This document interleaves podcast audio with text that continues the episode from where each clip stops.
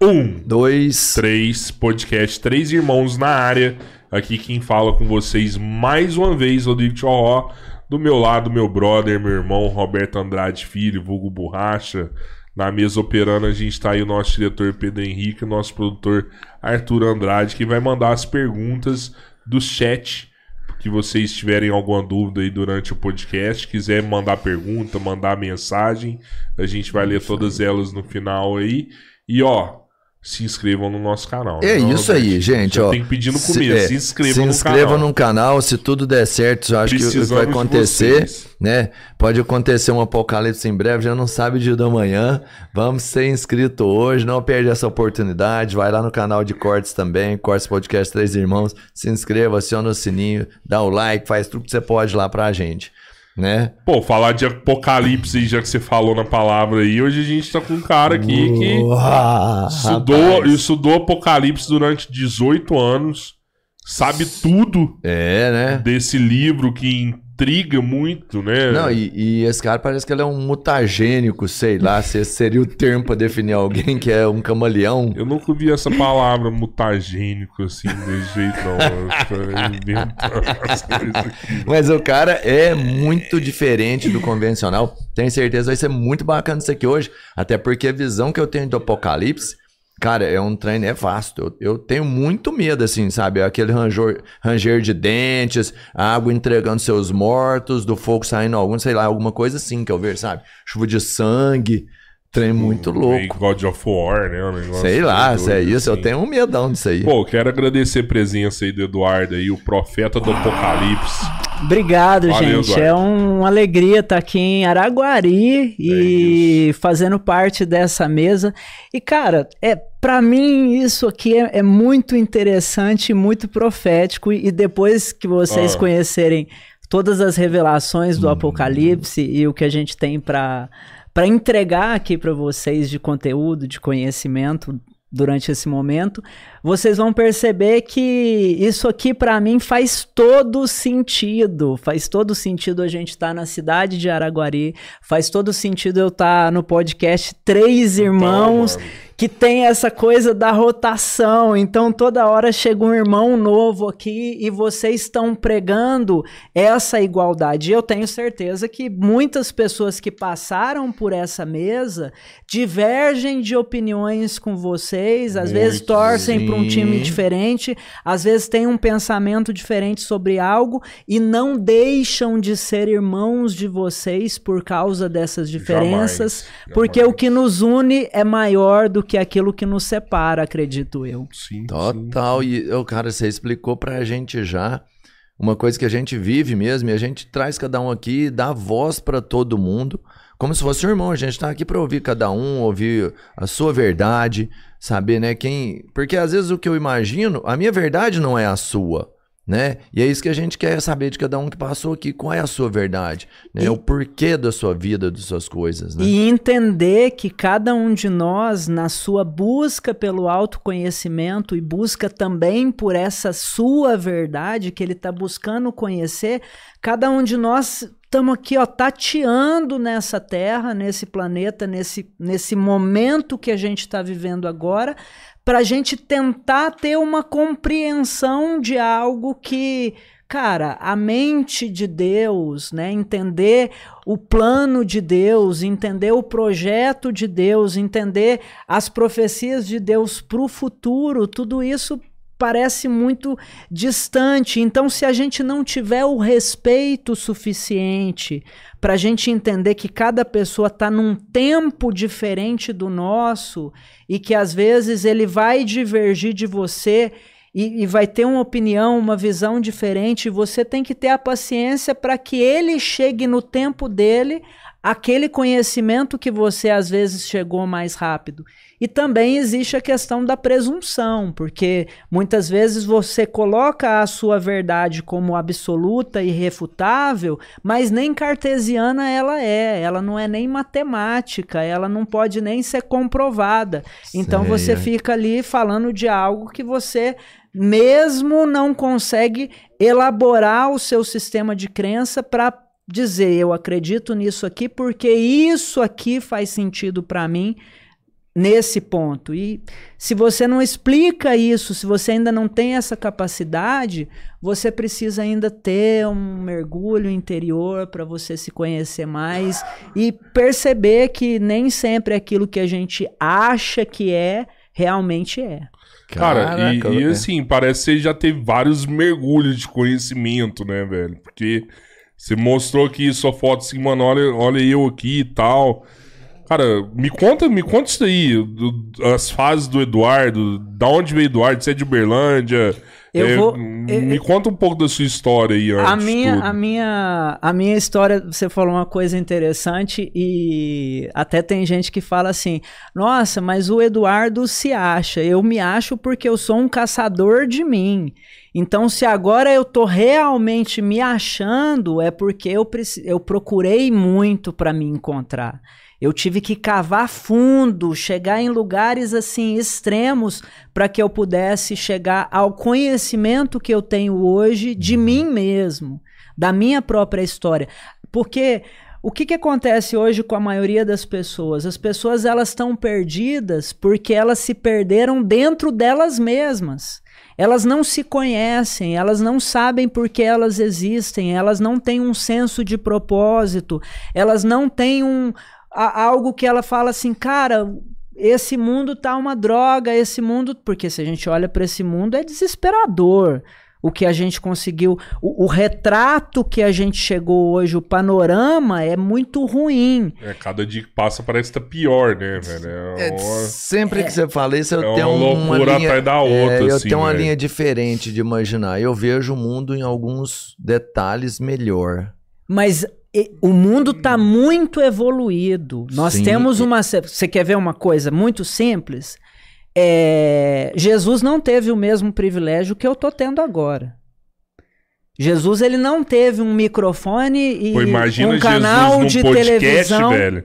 um, um canal de televisão, um canal de internet para Jesus falar e para ele conversar com as pessoas, olhando nos olhos e, e, e trocando ideia. Ele não teve isso.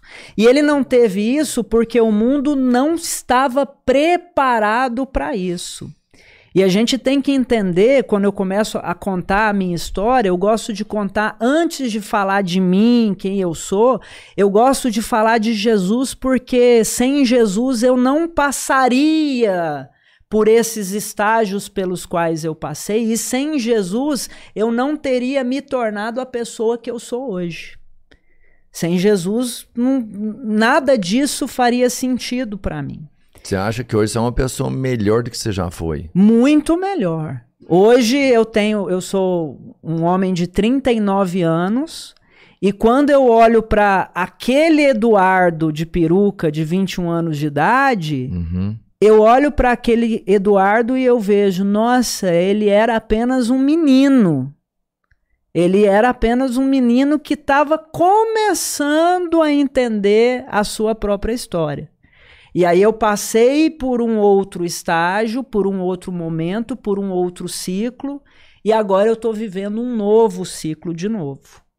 Então, é, só que o, o- eu, eu queria começar a contar a minha história também para a gente não devagar tanto e não falar, porque eu falaria aqui de um milhão de assuntos. É, a gente se prendeu um pouquinho nessa história aqui, porque isso ficou uma coisa é, do nada. Tipo, ficou muito aleatório essa história de profeta do Apocalipse. Por quê? Porque até então eu era presbítero de uma igreja evangélica, de uma igreja cristã, que é uma igreja de Uberlândia, a Igreja Cristã Sal da Terra.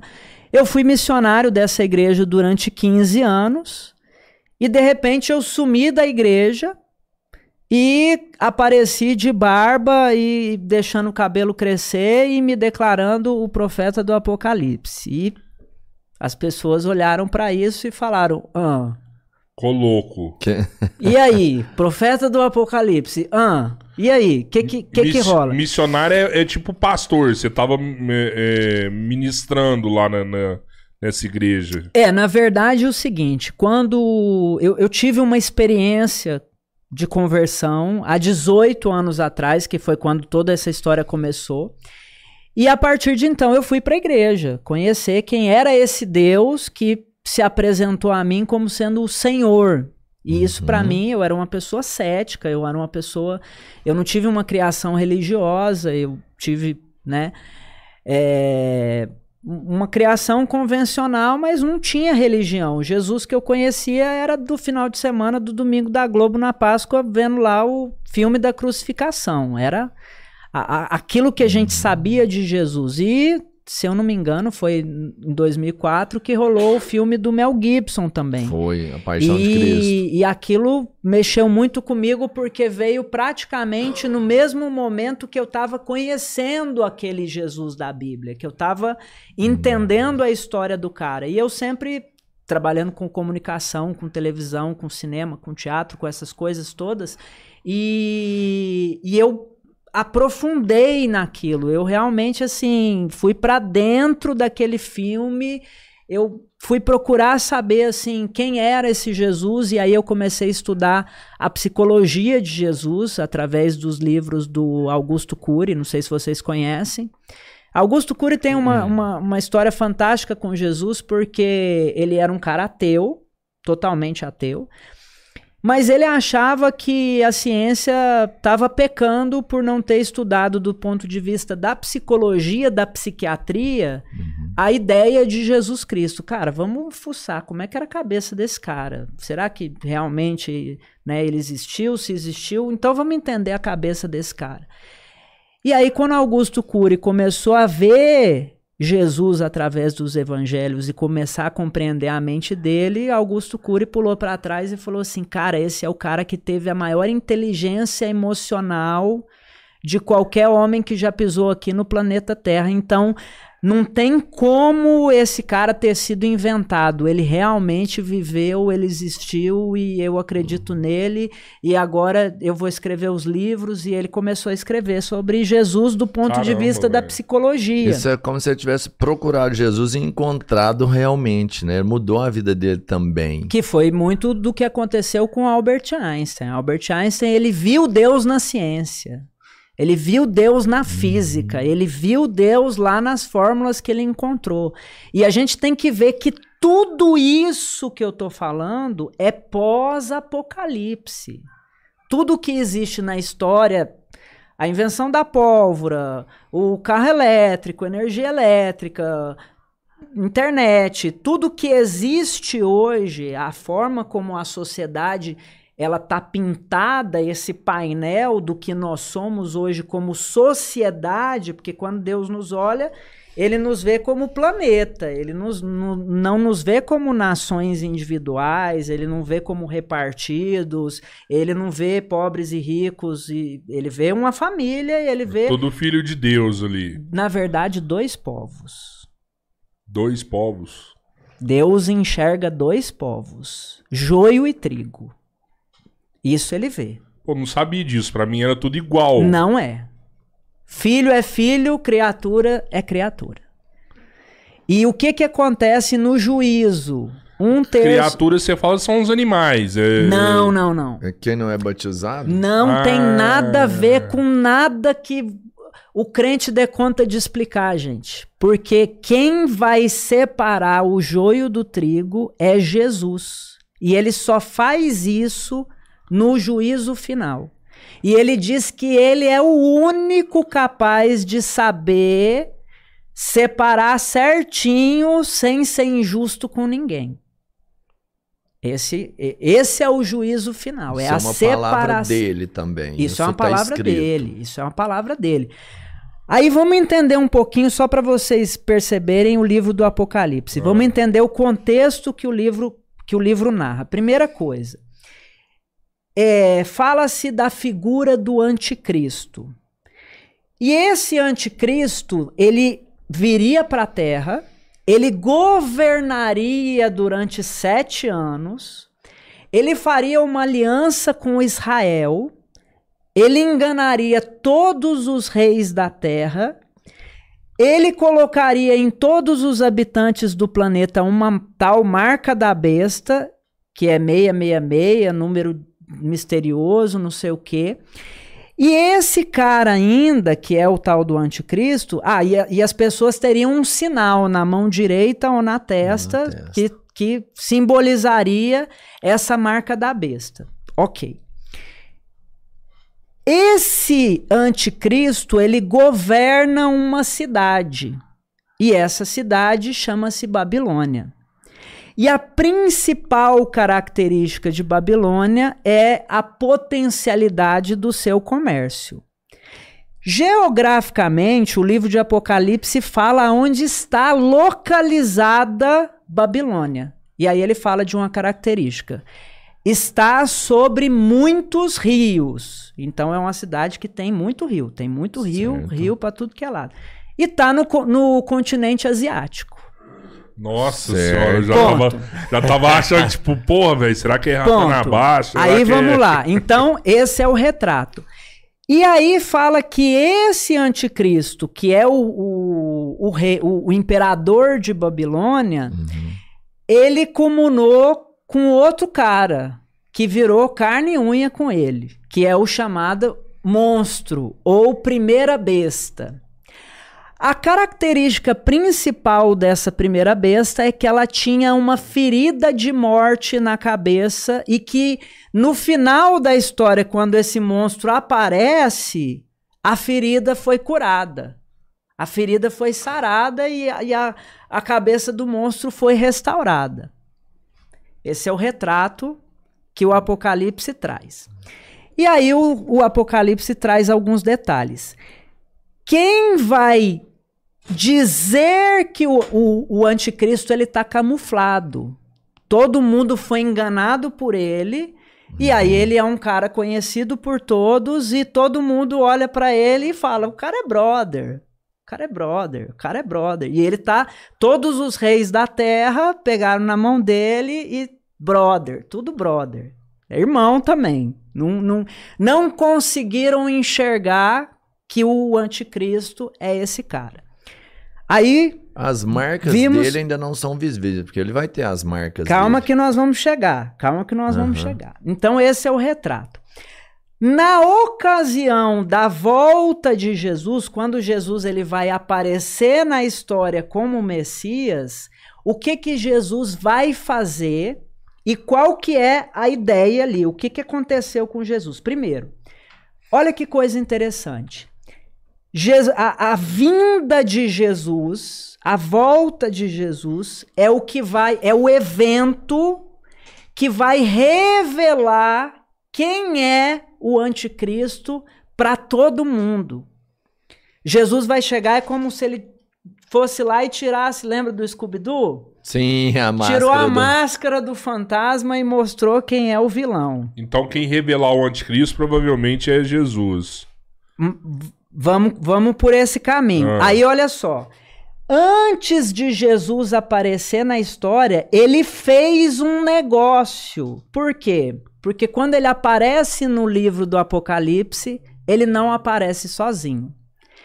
Ele aparece junto com 144 mil pessoas. E a palavra diz que é, a- a- o livro de Apocalipse narra que essas 144 mil pessoas, elas aprenderam um cântico novo, então elas aprenderam a música. Elas, aprende, elas foram marcadas por Deus na testa, então elas receberam uma marca de Deus. E essas pessoas foram compradas por Deus na terra. E foram as únicas que foram compradas. Do mundo inteiro, quando Jesus chegou, 144 mil pessoas estavam em pé no Monte Sião junto com Jesus. Essa é a história narrada pelo livro de Apocalipse. Quando Jesus vem para dizer quem é o anticristo, imediatamente começam a acontecer algumas coisas sobre a terra. Primeira delas, todos os cristãos, todos os muçulmanos e todos os judeus do mundo, imediatamente, na volta de Jesus, reconhecem Jesus como Messias. Caramba, vai ter paz com essa Todo galera. E É, aí todas fala que Israel e os seus inimigos lutarão juntos contra o anticristo e contra o monstro e os vencerá. Mas não sem antes o anticristo se Jesus revelou o anticristo. Então agora ele Já vai pro tudo ou nada. Ele, é. é- ele vai pro tudo ou nada. Por quê? Porque a partir do momento que Jesus Cristo aparece na história e Jesus Cristo acusa ele de ser o anticristo, esse cara é visto do dia para a noite por todos os cristãos, por todos os judeus, por todos os muçulmanos como o inimigo da humanidade. E todo mundo abraça a mesma causa. E aí né? todo mundo abraça a mesma causa e ele fica louco. Ele fica, ele fica desnorteado e ele vai juntar um exército de 200 milhões de soldados para sitiar Israel. E no meio desse processo todo, até a destruição total de Babilônia, o que, que vai acontecer? A grande tribulação.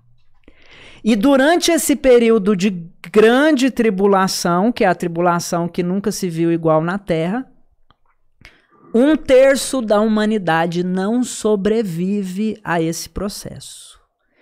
Então aí a gente vai contar praticamente 2,6 bilhões de pessoas mortas durante esse momento, que é a Batalha de Armagedon.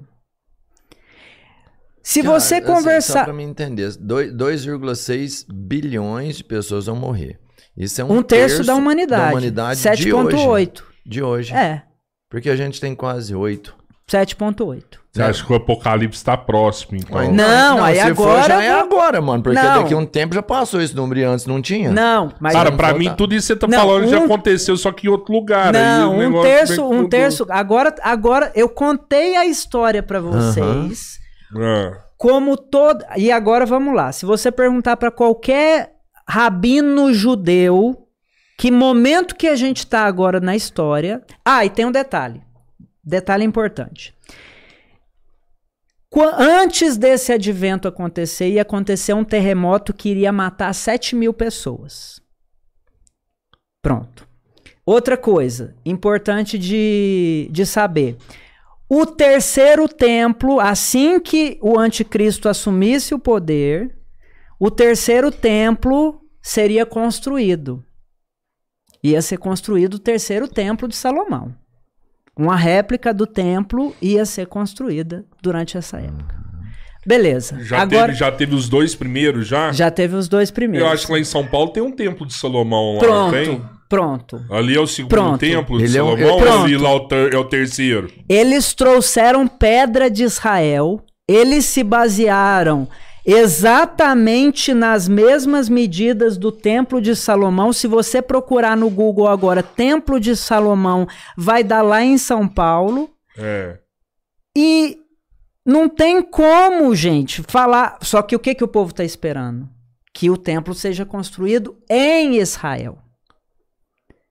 Algumas leituras dizem que o templo vai ser construído em Israel. Mas você Mas acha que então- esse de São Paulo é o terceiro templo Vamos, já? vamos, vamos ver se faz. Lo... Será que Jesus vai cobrar pra entrar no templo? Porque lá paga pra entrar lá em São Paulo, lá, eu acho que Vamos- é 50 reais pra entrar lá. Então, eu Vamos- te perguntar isso, esse templo é um enorme, não é? Que É, tem É, uns é, é. gigantescas. 680 milhões de reais na época que ele foi inaugurado. Gastou-se. E quanto que cobra pra entrar lá? Acho que, eu acho que é uns 50 reais. Não, assim. barato, investimento podia Aqui, cobrar ó. mais. Agora vamos lá. Tem um outro detalhe também. Aparece uma tal de duas testemunhas que profetizaram durante um tempo para o mundo inteiro e essas duas testemunhas morreram. Elas foram destruídas, elas morreram. E os cor o, o corpo dessas testemunhas ficou ali três dias exposto na praça, não deu para tirar os corpos, ficou aquela coisa assim ali. Então vamos lá, gente. É, Para a gente entender então esse, esse, esse contexto. Se a gente pegar agora, então eu falei aqui, ó. Essa, Aham, essa mão aqui é o livro de Apocalipse. certo. Então Guardei o livro de Apocalipse e deixo ele aqui. Agora vamos fazer um retrato do mundo hoje e vamos tentar ligar bolinha com bolinha, coraçãozinho com coraçãozinho Liga e vamos os tentar e vamos tentar fazer um esforço aqui pra gente, esforço de criatividade para ver se a gente consegue discernir alguma coisa. Olha só que coisa interessante. Fiquei. Ah, e outra, outra característica interessante do anticristo. Ele tem que ser anticristo, né, gente? Ah, é, sim, pra sim, dar sim, certo, sim. né? Senão imagina, Não não vai, vai, né? não vai, gente. Ele tem que ser anticristo. tem que ser um ele tem que ser o cara eles falam que declaradamente. Declaradamente anticristo. Eles falam que tem um dente no céu da boca, não? Eu já ouvi uma parada Sério? dessa aí. é, Tem um dente Ó, no céu da boca. Então vamos ver, vamos ver se faz sentido pra vocês, porque pra mim isso aqui tá fazendo muito, Muito sentido. sentido. Muito sentido. Isso aqui pra, pra mim tá assim, ó. É, um mais um, gente, se eu somar, vai dar dois. Olha, deu mesmo, viu? Olha, somei aqui até na calculadora, deu dois. Um mais um é dois. É a lógica, né? E aí, olha o que, que eu achei. Olha, olha o que, que, eu, que, que eu dei conta de, de, de pensar e não só pensar, eu dei conta de escrever. É, quando a gente olha para a China, a gente começa a perceber algumas características de Babilônia. Primeiro, ela está sobre muitos rios, e com ela se enriqueceram todos os reis da terra, e com ela se enriqueceram todos aqueles que tinham navios na terra. Faz sentido para mim. Comércio, colocar né? Muito Babilônia. É. como a China. E olha só o que, que aconteceu. O Xi Jinping assumiu o governo da China em 2013.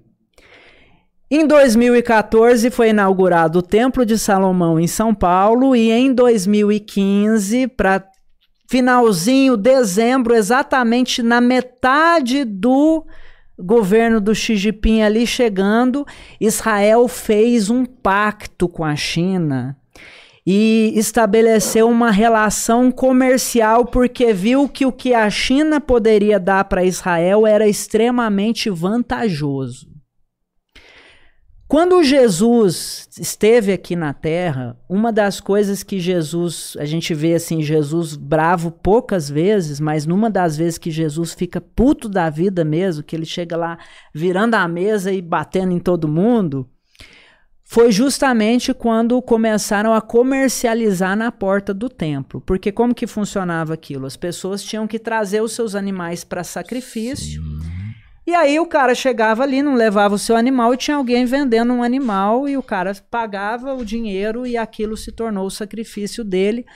E a partir dali, o Deus desse século passa de fato ser o dinheiro. Poucas vezes na Bíblia você vai ver é, Deus chamando alguém de Deus. E Mamon é chamado de Deus, que é o Deus dinheiro. E se você perceber um pouquinho mais e começar a olhar para a China numa perspectiva de que o que aconteceu na China, qual que foi a história?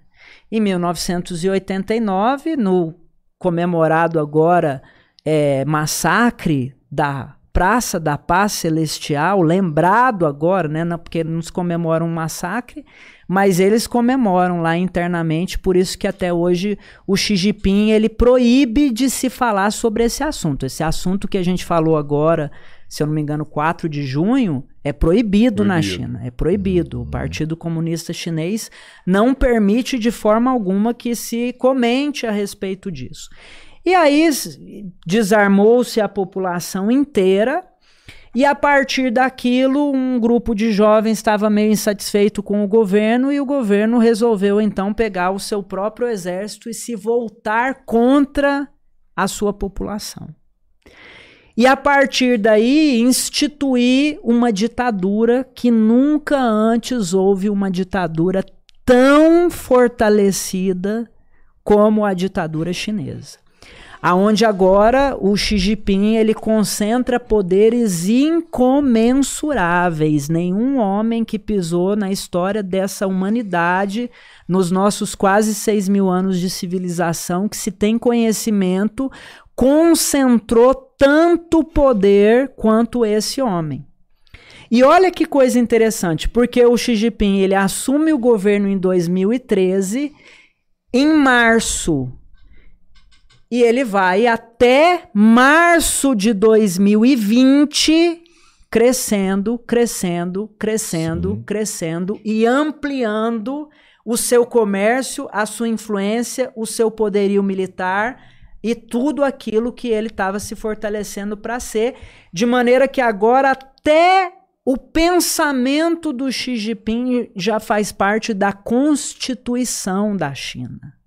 A Constituição já incorporou o pensamento do Xi Jinping e agora para você fazer parte do Partido Comunista Chinês, você tem que estar cada vez mais alinhado com as ideologias do partido, que por acaso são ideologias que conflitam e contrastam com tudo aquilo que é o projeto de Deus e o projeto de Jesus Cristo para governo da terra. Jesus Cristo é um cara que prega liberdade. Sim. Jesus Cristo não tem problema nenhum com alguém criticá-lo, falar mal dele, falar que o reino de Deus não tá legal, que não tá.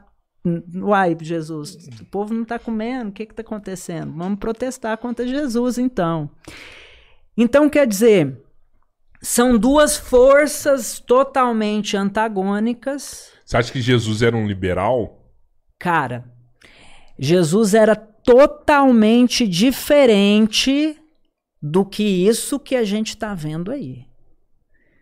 As pautas de Jesus, a agenda de Jesus, aonde Jesus estava, com quem Jesus estava andando, aonde Jesus estava frequentando, a galera que estava andando com ele era outra.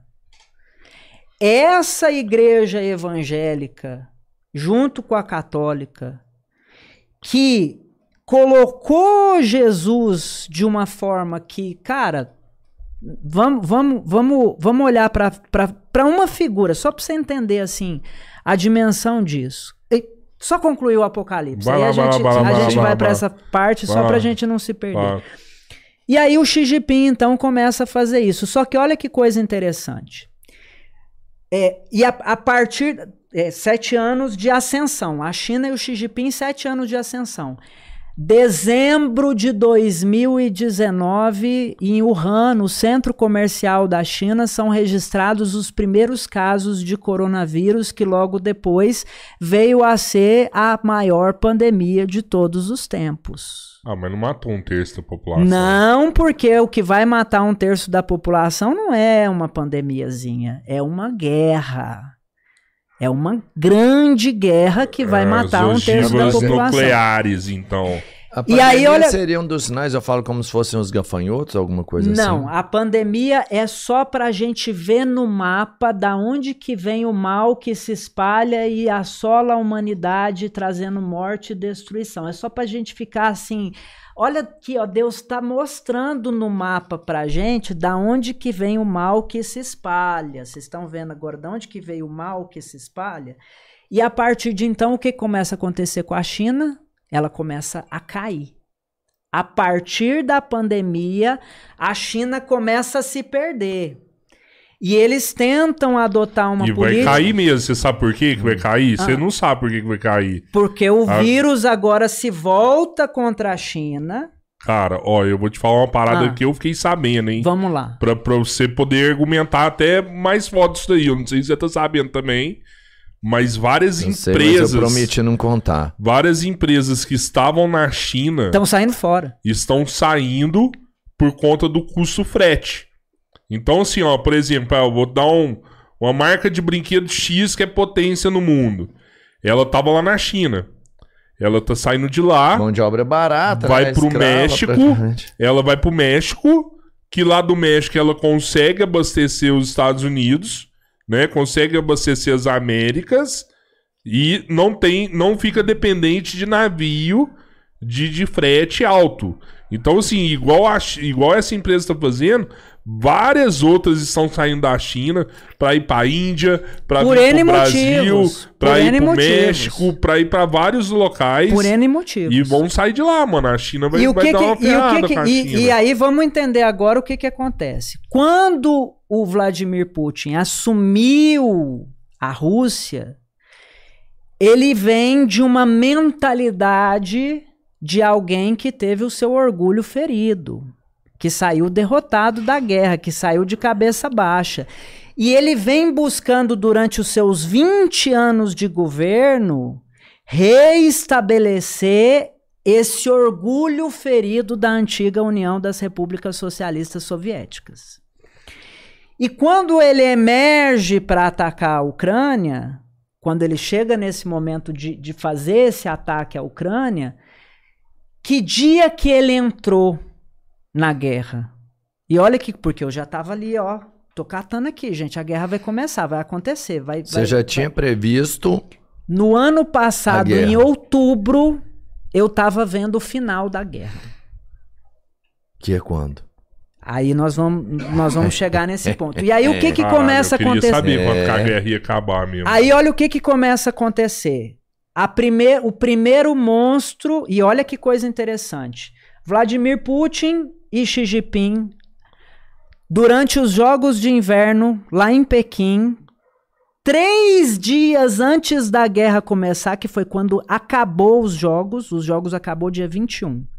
E lá no começo dos Jogos, no seu 33º, no seu 38º encontro entre os dois, desde que o Xi Jinping assumiu o poder, e brother, dois caras se encontrarem, chefes de estado, presidentes de países, 38 vezes, é porque É. os caras já tá abrindo a geladeira um do outro. Os caras tá muito irmão, tá muito brother, tá muito íntimo. Ah, Fizeram acontece, mano. Chefe de Estado encontra toda hora. Beleza, galera, mas né? aí o Mas que que eles 38, mano, né? Mas É. espera aí. Mas ó, não, ó, tá muito então não tempo, Tá, cara, então muito deixa, tempo. deixa 38 quieto, Tá, deixa tá, 38 não, beleza, quieto. beleza. No dia do, do, do início lá, da abertura dos Jogos de Inverno em Pequim, 20 e poucos dias antes do Putin invadir a Ucrânia, os dois fizeram uma declaração conjunta para o mundo com um documento de mais de 5 mil palavras, onde eles declararam a partir daquele momento uma aliança entre a China e Rússia, Xi Jinping e Putin, sem limites. É o termo que eles usaram. E desde a invasão russa à Ucrânia, fica muito evidente que o Xi Jinping não apenas sabia e de alguma forma apoiava a invasão, como ele segurou as pontas da Rússia. O mundo inteiro deu sanções na Rússia, a Rússia não moveu um passo para trás e hoje ainda se coloca numa posição de pegar os alimentos e fazê-los de refém. Vocês querem me fuder? Então eu vou promover a fome no mundo. É isso que vocês querem? E fora a ameaça dos dois em relação às suas armas nucleares, porque em 2021, no finalzinho do ano, os Estados Unidos fizeram um dossiê sobre como cresceu o armamento da China naquele fatídico ano. E em janeiro desse ano, a China já tinha estocado mais da metade dos alimentos do planeta Terra. Tava comprando assim, gente, é para comprar e não importa o preço, traz para cá que nós vamos estocar. e Isso a aí China estocou para mais de ano. A China tem hoje alimento para uma guerra de um ano. Ela se preparou para isso. E aí o que está acontecendo agora? Taiwan está no centro dessa briga. Começamos então esse desprendimento dos Estados Unidos e do mundo livre se distanciando da Rússia. A China se aproximando cada vez mais com outros 10 reis, que são os países aliados deles. E aí essas palavras, terce- é, nova ordem mundial, terceira guerra mundial e essa tensão acontecendo e esses dois psicopatas com as suas armas nucleares apontadas para o mundo dizendo assim Taiwan não tem direito de ser livre. A Ucrânia não tem direito de ser livre. Quem manda no mundo é a gente. É a gente que vai determinar. É a gente que tem todo o poder e ninguém pode mexer com a gente porque nós é os cara. É isso que eles estão fazendo agora. Cara, e mas todo não, não é... mundo e todo mundo olhando para isso, só falando. E agora mandando alguma arma para a Ucrânia se defender. Alguma sim, arma. sim, sim. É, ele Aí- falou, né? Não se intrometam, né? Quem se É, ele intrometer. que ele vai, é, ele vai Quem se fuder. intrometer vai ter retaliação. E Tá. a galera quer cada um proteger o seu, né? Aí o que que acontece, gente? No meio dessa história, no meio dessa história, Jesus Cristo aparece. Ele surge na história. E quando Jesus surge na história, ele capta toda a guerra para si. E ele passa, de fato, a partir desse momento, a gerar uma interferência real dele na história. Ele começa, de fato, aí é aquilo que acontece. A pedra rola e destrói a estátua e todos os sistemas humanos se tornam pó. Então Jesus ele vem para ele interferir no sistema que existe e trazer um novo sistema que é o tal do reino de Deus, que Jesus preparou umas moradas lá pra gente, que tem uma cidade que é uma Jerusalém celestial em forma de cubo, que tem todas aquelas coisas. E aí aonde que eu entro nessa história? Agora é que a história fica bizarra do começo até o fim. Caramba, meu. Eu, eu ia até te perguntar quando Jesus chega, porque você tem os dados que mostram, aí, assim, né? Te, te mostram, te direcionam cada. Em que época vai acontecer cada coisa. É, você né? sabe o fim da guerra, né, mano? Você- A China não existe mais no dia 22 de janeiro de 2023. O ano novo chinês não acontece. Caralho, mano. Marca isso Não, daí. é. A China não existe. A, a China não existe mais Esse é, o no ano uni... que vem. Esse é o último ano da China. Esse é o último ano da China. Em uma hora, Babil... capítulo 18 de Apocalipse. Se você quer saber como a China vai ser destruída, você lê o livro do Apocalipse no capítulo 18. Não, fala aí pra gente. Em uma hora, em uma hora, a sua devastação é total e todos os reis da terra ficam olhando admirados para a China, pra, tipo assim, nossa, tava tão grande, tão e agora acabou tudo e tal, e todo mundo chorando e aquela coisa, e não existe mais. E faz muito sentido para mim tudo isso, primeiramente porque quando você olha para a história da humanidade, todos os grandes impérios, obrigado. Todos os grandes impérios caíram. Todo o império caiu. E o último grande império, porque se você pega, por exemplo, as profecias de Daniel, Daniel, em 150 palavras, ele contou a história do mundo de, Babil de Babilônia Antiga, do rei Nabucodonosor, passando por todos os impérios até hoje. Esse mundo fragmentado, esse mundo, esse mapa mundi que a gente vê hoje. E esse mundo conectado, porque até dois séculos atrás a gente nem tinha descoberto tudo ainda. Tava, né? Isso aqui é o conf... Araguari é os confins da terra, concorda comigo? Não, a mensagem- Mas, não, mas eu vou aceitar. A mensagem saiu lá de Jerusalém, Judéia, Samaria e chegou aqui em Araguari, em Uberlândia, em Uberaba, nos confins da terra. Sim. Então, assim, e aí, em algum momento, isso tudo tinha que acontecer. Só que, você acha que a gente, eu e você, e você que está em casa também nos acompanhando aqui nessa loucura, nessa viagem, você acha que eu e você, a gente ia dar conta? Pega o, o filme de, de Mel Gibson, da crucificação de Jesus.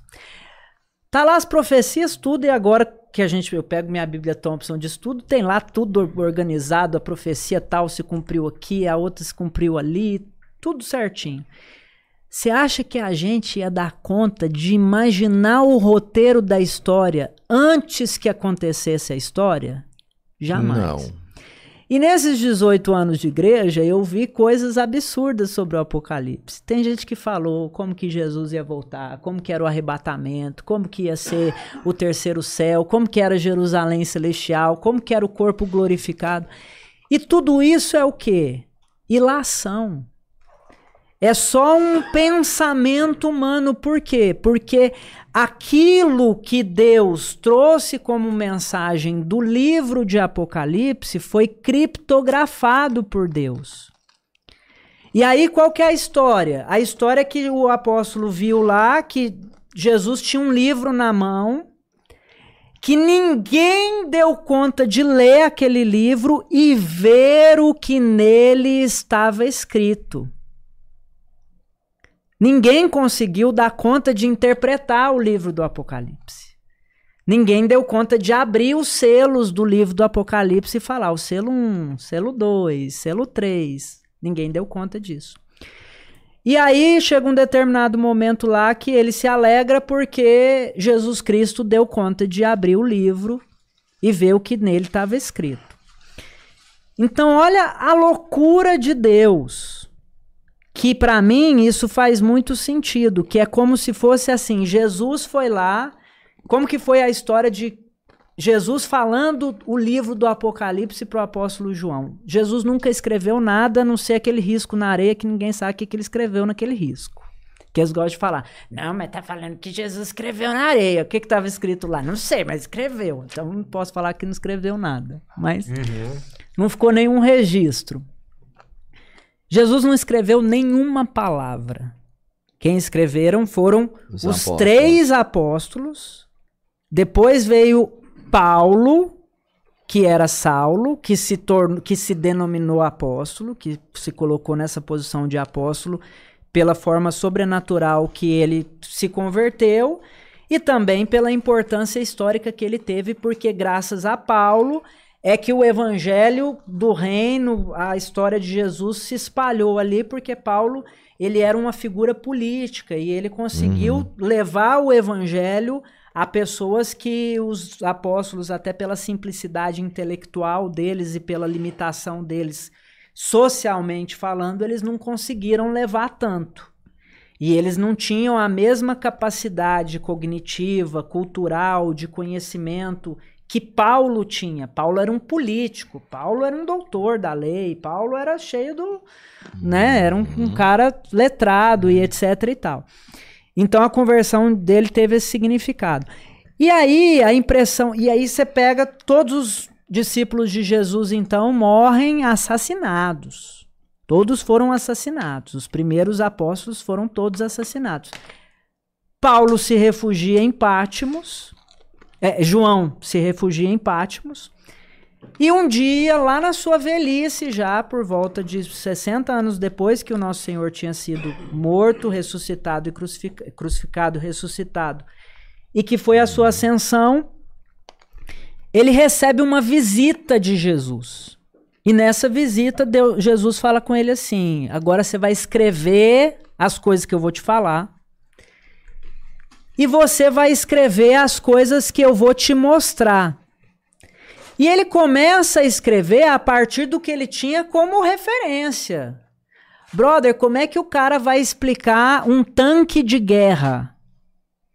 É, não tem como. Não tem tanque como. de guerra. Como. Nossa, eu vi um tanque de guerra. O que, que é? Brother, é assim, ó. É, é, é, é uns monstros grandes que tem uns ferrão e com a cauda deles lá que eles ferem as pessoas e manda bala. Que lá Solta sai fogo, fogo solta fogo, enxofre, e os caras usam.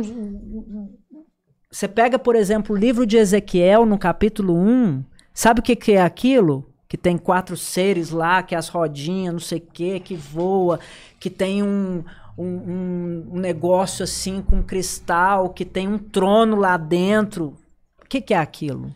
Avião, Avião a jato. Avião. Verdade. Jatos de guerra. Uhum. Como é que ele descreve? Ele, diz, ele fala que são é, monstros que têm asas. E que eles, eles vão junto e eles. No, um pra onde. Nossa, deles. é uma coisa muito louca aquilo, velho. O cara viu um avião a jato quando não existia pólvora. Sim, sim. É quando como... não existia luz elétrica. É como se fosse realmente um teletransporte, né? O cara foi teletransportado. Ele foi teletransportado. E aí o cara tá lá dois mil anos atrás que não vai entender nada, né, velho? Que que e aí ele viu que todo mundo tinha um sinal na mão direita ou na testa. Todo mundo tinha um sinal, brother. Tinha um sinal que tava transmitindo um ah, sinal. Para, não. Ninguém. Sinal! Isso aqui é um sinal. Como que ele ia descrever o, o celu... smartphone? Como é que o apóstolo João ia escrever smartphone? Era um negócio que era um sinal que eles tinham na mão direita ou na testa. Tava todo mundo assim segurando esse negócio. Era um sinal. Merda de celular, velho. E aí, dentro desse negócio, tinha um outro negócio que ninguém podia comprar ou vender se não tivesse a marca da besta. Aqui é a marca da besta, made in China, made in China, made in China. Para! Made in China é em foda, tudo, velho, brother. A marca da besta é made in China, Made velho. in China. Ninguém poderia Caraca, comprar se não tiver. E outra coisa, fala-se de uma moeda única, não é moeda única, é uma moeda suprema, é o dólar. O que permitiu que o dragão, que permitiu que o Xi Jinping e a China fizesse o que fez e a Rússia fizesse o que fez, nada mais é do que esse sistema financeiro internacional que a gente chama de Deus Mercado. O Deus Mercado entregou o poder. De maneira que o que eles venderam que foi de mais grave foram almas humanas. Quando Deus fala da lista de comércio de Babilônia com o mundo, ele fala de todos os produtos que existiam naquela época. Uhum. Porque como é que ele ia falar que vendia raquete de mosquito? Como é que ele ia falar que vendia microfone de lapela? Como é que ele ia explicar fone de ouvido? Tudo que. Ele fez uma lista completa de tudo que se comprava e se vendia na época e falou: Babilônia, tudo, tudo que é mercadoria tinha lá. E qual que era a cor de, Ba- de Babilônia? Não, vermelho, púrpura. Vermelho púrpura. A cor que representa Babilônia é um vermelho púrpura. Que é esse vermelho aqui. E Esse aí- vermelho do seu celular aí, seu celular é vermelho púrpura? Não, esse vermelho aqui, Nossa, ó. eu tava com medo até do Mano, celular você já, tá me mano. convencendo pra caralho, velho. Esse é o púrpura. Esse é o púrpura. É, na verdade, vamos ser mais exato, porque o símbolo de Babilônia é esse aqui, ó. E assim, o espírito do anticristo, ele é exatamente o espírito do tirano. Põe aí, Pedro. Põe na tela aí pra gente. A bandeira também. da China. Põe a bandeira da China aí. Aí vão me chamar de tudo, brother. Vão me chamar de tudo. Vão me chamar de fascista. Vão me chamar de. de- Não, ainda não, ainda não. Não, qual foi o Mas primeiro como é que- sinal Aí que você vamos lá, viu? aí vamos você lá. falou assim, ó, vai... Con... Vamos, aí vamos voltar. Eduardo, então, peraí. Como é que começou essa história? Porque agora você revelou o apocalipse inteiro, então mais um é igual a dois. Se eu entender que isso aqui é isso aqui mesmo, o que, que aconteceu na minha história? Vamos lá. Eu tava, eu tinha um programa de TV que eu comecei a fazer teatro. Eu sempre, eu, eu fui um cara muito diferenciado e eu era uma criança gênia. Minha mãe sofria comigo porque eu fazia pergunta que ela não dava conta de responder. E Eu acho Enfim. que meu filho é gênio, me pergunta umas coisas, eu não sei, né? Sou menina. E aí, eu, mas não era pe- pelas perguntas, é pelas coisas que eu falava mesmo. sim, sim. E aí eu comecei um programa na televisão que eu fazia uma personagem, eu era um transformista. E esse programa, depois dá para colocar na, na, na edição, o- um trechinho do programa. Esse programa, Eu não sei. se- ele. Deixa eu te mandar aqui. Era um programa que passava no SBT, era um programa de auditório e era um programa que eu fazia uma personagem, chamava Grevânia Rio Shelley. E esse programa foi um fenômeno na época, foi uma coisa assim. de- Era regional. o era programa. regional, era regional. Mas no final, e eu fiz esse programa durante. Eu comecei em 99 a fazer a personagem na televisão. E depois eu fui até 2004 fazendo esse programa. Te mandei aí.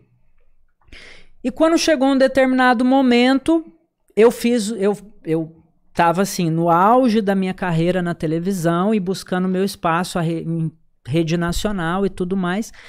E eu sempre tinha a impressão de que, assim, cara, aquela coisa de você ir no final do ano lá no, no, no cara que lê a sorte e o cara falar umas coisas pra você que você fala assim, cara, que viagem que é essa que o cara tá falando a meu respeito. E sempre que eu encontrava alguém da espiritualidade, a gente tinha essas trocas e era sempre nesse sentido. E era uma coisa que eu já carregava comigo. Eu, com cinco anos de idade, eu tinha uma visão de um estádio cheio de pessoas me vendo e, e, e, eu sempre procurei a fama, procurei a televisão, procurei o teatro e isso foi uma coisa natural que aconteceu na minha vida. Então, é, e eu me tornei um comunicador, né? Eu sou um comunicador com 21 anos de experiência. E aí, a partir daquele momento, eu estava no auge da minha carreira e tudo mais. E eu fiz uma viagem para uma cidade chamada Alto Paraíso de Goiás. E Alto Paraíso de Goiás sempre teve uma história com o Apocalipse. Não sei se vocês lembram que os maias tinham falado que o Apocalipse... É o Goiás velho que eles falam, ia, né? Ia acabar em 2000, e aí até o Fernando Henrique Sim, Cardoso, uma isso época, é. foi para lá e tal. E Alto Paraíso é uma cidade mística. Lá só tem nego doido, assim. É, é, é muito legal isso. E tem É coisa tipo lá. São Tomé São das. Letras. Isso, É. isso. É bem isso. E aí eu fui participar de uma festa rave naquele ano, em 2004. E eu ouvi Deus falar comigo. Como eu tô conversando com vocês aqui Durante a festa. durante a festa. Era uma rave. Era uma rave. Você eu não tinha coisa? falar, não era um... eu não tinha. Cara, eu, eu sempre fugi de droga, principalmente sintética, essas Aham. coisas. Eu fumava um beckzinho, Sim. uma coisa assim, normal. E aí eu ouvi a voz de Deus. E desde então eu não parei mais de ouvir. Não foi a primeira, não foi uma única vez que Deus falou comigo. Mas a partir daquilo ali, eu falei, brother, então peraí, Deus tá falando comigo, Deus tá me chamando, eu já sei que eu tenho algo grande aqui, então vamos descobrir que história que é essa. E quando eu fiz essa viagem para Alto Paraíso de Goiás a primeira O vez, que, que ele te falou lá no dia? Você, quando eu sou o pode- Senhor, a partir de hoje eu vou mudar a sua vida e vou mudar a sua história. E era uma questão de eu olhar para o céu e questionar se Deus existia. Era uma coisa meio assim, nossa, que céu bonito, todo estrelado. Será que Deus existe? E aí eu ouvi aquela coisa assim, cada uma dessas estrelas fui eu que coloquei. Eu sou o Senhor e a partir de hoje eu vou mudar a sua vida e mudar a sua história. Chamar de Deus de Senhor para mim não fazia parte do meu espectro cultural. Então não, porque eu tentei de todas as formas racionalizar aquilo, tipo assim, nossa, será que eu Se não era um pensamento é um seu pensamento mesmo, né? meu? Será que eu não tô ouvindo voz? Será que eu não usei alguma coisa? Será que alguém colocou uma droga no meu corpo? O que que tô tendo alucinação? O que que aconteceu aqui? Só que aquilo foi tão real pra mim, foi tão claro pra mim que eu passei a falar, cara, eu preciso então conhecer esse Deus, conhecer esse Deus. E nesse daí até eu chegar na igreja foram-se nove meses que eu fui pra rua conhecer Deus. Eu fiquei viajando por um tempo, eu desconectei, deixei meu programa em reprise porque eu tinha que cumprir o meu contrato com os patrocinadores e com a emissora de televisão até o final do ano, até dezembro daquele ano. E aí eu comecei a viajar, comecei a buscar Deus, comecei a ler a Bíblia e comecei a ter contato com essa história. E aí, uma segunda vez, nós fomos para Alto Paraíso, porque, né, Alto Paraíso, quero respostas, vou para lá de novo. E lá eu me isolei, eu vivi um tempo lá que eu fiquei numa comunidade. Então, foi todo um, um processo Sim, pelo qual eu você passei. realmente viveu intenso isso aí. Vivi intensamente isso.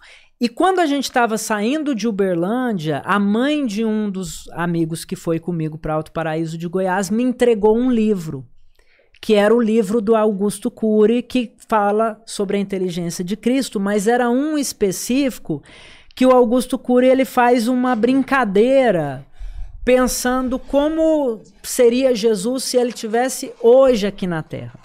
O que queria acontecer? Quais seriam os desdobramentos disso e como que isso repercutiria? E ele faz essa essa essa essa brincadeira e eu entrei de cabeça dentro desse desse é, desse livro e no final das contas desse processo eu cheguei à conclusão de que eu era o Messias. E eu comecei a falar para as pessoas que eu era o Messias. Coitada da minha mãe nessa época, brother. Imagina do nada seu filho vai para uma festa rave e volta depois de um tempo, vira um eremita, deixa a barba e o cabelo crescer e começa a falar que é Deus na Terra. Então, assim, não fazia sentido isso. Mas tem, tem uma imagem pra você, você sendo o Messias. E você mudou, porque você usava um peruca, depois você teve outra aparência. E Não, hoje aí- você usa a imagem semelhante a que a gente tem, né, como cultural aí do, do primeiro Messias. Do que é uma primeiro barba Messias. grande, Sim, um cabelo mais sim. encaracolado. Sim, sim. Né? E aí, o que, que aconteceu? A partir daquele momento, eu, aí minha mãe arrumou psiquiatra pra mim e o doutor Elias, na época, falou assim: olha, seu filho não tem jeito. Isso aí é um caso de esquizofrenia muito grave, porque ele realmente acredita no que ele tá dizendo que ele acredita. Então, não tem o que fazer. E o doutor Elias disse que no tempo de psiquiatria dele ele nunca encontrou um mais doido que eu, vamos dizer assim, né? e aí foi, foi um pouco complexo lidar com tudo aquilo. E logo depois desse, dessa revelação de que eu era o Messias, o que, que aconteceu na cidade de Uberlândia? Um dos vereadores da Câmara Municipal chegou na Câmara e falou com os pares, os vereadores da Câmara, o seguinte: Eu tive um sonho que Deus me deu e nós vamos escrever na bandeira de Uberlândia: Deus está aqui. E discutiu-se lá e tal, e chegaram à conclusão por unanimidade que ia mudar a bandeira de Uberlândia, Deus está aqui. E isso virou um projeto de, de, de, de lei, dia, é, em, acho que 6 de abril, eu tenho até o documento do projeto de lei e tal, porque eu mandei levantar isso, porque a gente está documentando tudo isso. Mas isso é legal, né, cara? Tipo, eu, eu acho que Deus está aqui também, Mas assim, né? O cara que acabou de receber uma revelação divina de que ele é o Messias. Põe a bandeira de Sim. Uberlândia aí, deixa eu ver isso aí, como é que tá isso não, aí. vou Ah, te- não é na bandeira de Não, Uberlândia, não. é na bandeira de Uberlândia, mas o que, que Ah. aconteceu? Isso ficou registrado, vou te mandar aqui. Isso ficou registrado, deu uma polêmica e mandaram tirar. Então o projeto de lei ele foi e voltou aqui, ó. Ele foi no dia 6 do 5, ó como é que ficou a bandeira aqui. Ah, não foi aprovado, então. Ele foi aprovado, Aham. ele virou um projeto de lei, ele foi Ah, promulgado vendo, como dentro. projeto de lei. Só que depois de menos de uma semana, sei lá exatamente quantos dias, o Ministério Público chiou, virou uma polêmica na cidade, porque o Estado é laico, porque isso por é. E tirou. Entendi. Mas para quem estava naquele processo que eu estava vivendo, aquela bandeira só podia ser um sinal de Deus, de que eu era Deus na Terra e eu estava em Uberlândia e pronto, de boa. Te refirmou Sou mais Deus ainda, aqui né? e tô de boa nessa Então, história. assim, na verdade, você tem alguns sinais que te mostram os caminhos, né? Exatamente, exatamente. E aí, vamos ver onde que a gente vai chegar nessa história. Beleza. Minha mãe entrega pra Deus, porque o que eu vou fazer com meu filho, né? Te Agora- entregou pra você Me mesmo. entregou pra mim mesmo. Só que a partir de então, eu fiquei ansioso demais. Porque eu era muito jovem, eu tinha 21 anos de idade e eu queria assumir a minha Divindade. a minha divindade, o meu, o meu messianismo e o governo da terra e etc e tal, e vamos derrotar o anticristo e vamos pra guerra e tal. Só que menino demais, né? Uhum. E aí foi que eu chegou um determinado momento que eu vi que a coisa não tava, não tava fluindo assim. E aí eu entendi que realmente teve um, momento sobrenatural ali que eu entendi que eu deveria ficar calado sobre aquilo e guardar isso pro tempo certo. E desde então, 18 anos passaram. Só que o que que aconteceu? Eu descobri essa coisa, guardei isso no coração, parei de falar com a minha família que eu era Deus, parei de falar para as pessoas que eu era Deus e fui viver a vida normal, como uma pessoa normal. E fui para a igreja. Quando eu cheguei na igreja, eu cheguei na igreja na condição de uma pessoa que estava ali para aprender. Você chegou a fazer algum milagre nesse tempo? Aconteceram muitas coisas nesse tempo. Aconteceram muitas coisas de expulsar demônio, de pessoas serem curadas, de. de é, Mas as pessoas foram curadas por você. as pessoas. Ninguém é curado. é, ninguém é curado por Jesus. As pessoas são curadas pela fé que elas têm em Jesus. É, é, então, assim, qualquer pessoa cura em nome de Jesus. Uhum. Porque o que cura não é a pessoa que está mandando. A, que tá, a pessoa pode estar tá no quarto dela agora, vendo essa mensagem, ela entrar dentro do quarto dela e ela pedir uma cura para Deus em nome de Jesus e ela ser completamente curada. Isso pode acontecer. Uhum. Só que por que, que eu vejo que hoje são cada vez mais raros os milagres? Porque o milagre hoje ele chama muita atenção. O milagre hoje acontecendo aqui agora, ele chama muita atenção e ele vai repercutir muito rápido. E Deus ele não quer dividir a glória dele com ninguém. Então você pode ver que de um tempo para cá houve uma escassez de milagres, principalmente nesse tempo que a gente ficou cada vez mais humano e cada vez mais seguindo esse Deus mercado, cada vez Sim, é. mais a, ia a falar gente a gente se Você diluiu não vê a espiritualmente. mesma fé, mas as pessoas com a mesma. né? Porventura, quando chegar Jesus na terra, ele vai encontrar fé aqui. Então, assim, é- é- são questionamentos. E aí, o que, que aconteceu? Eu fui para a Pra igreja, e eu fui para a igreja na condição de aprendiz. Então, o que, que eu fiz? Eu, naquele momento, eu me esvaziei da minha condição de Messias, de, de, de saber quem eu era. Falei, bom, então agora eu preciso me. Porque Jesus, ele não se apegou ao título de ser Jesus. Jesus, ele estava apegado a quê? Eu vou cumprir a missão de Deus, custe o que custar, doa quem doer, tendo que fazer o que tiver que ser feito.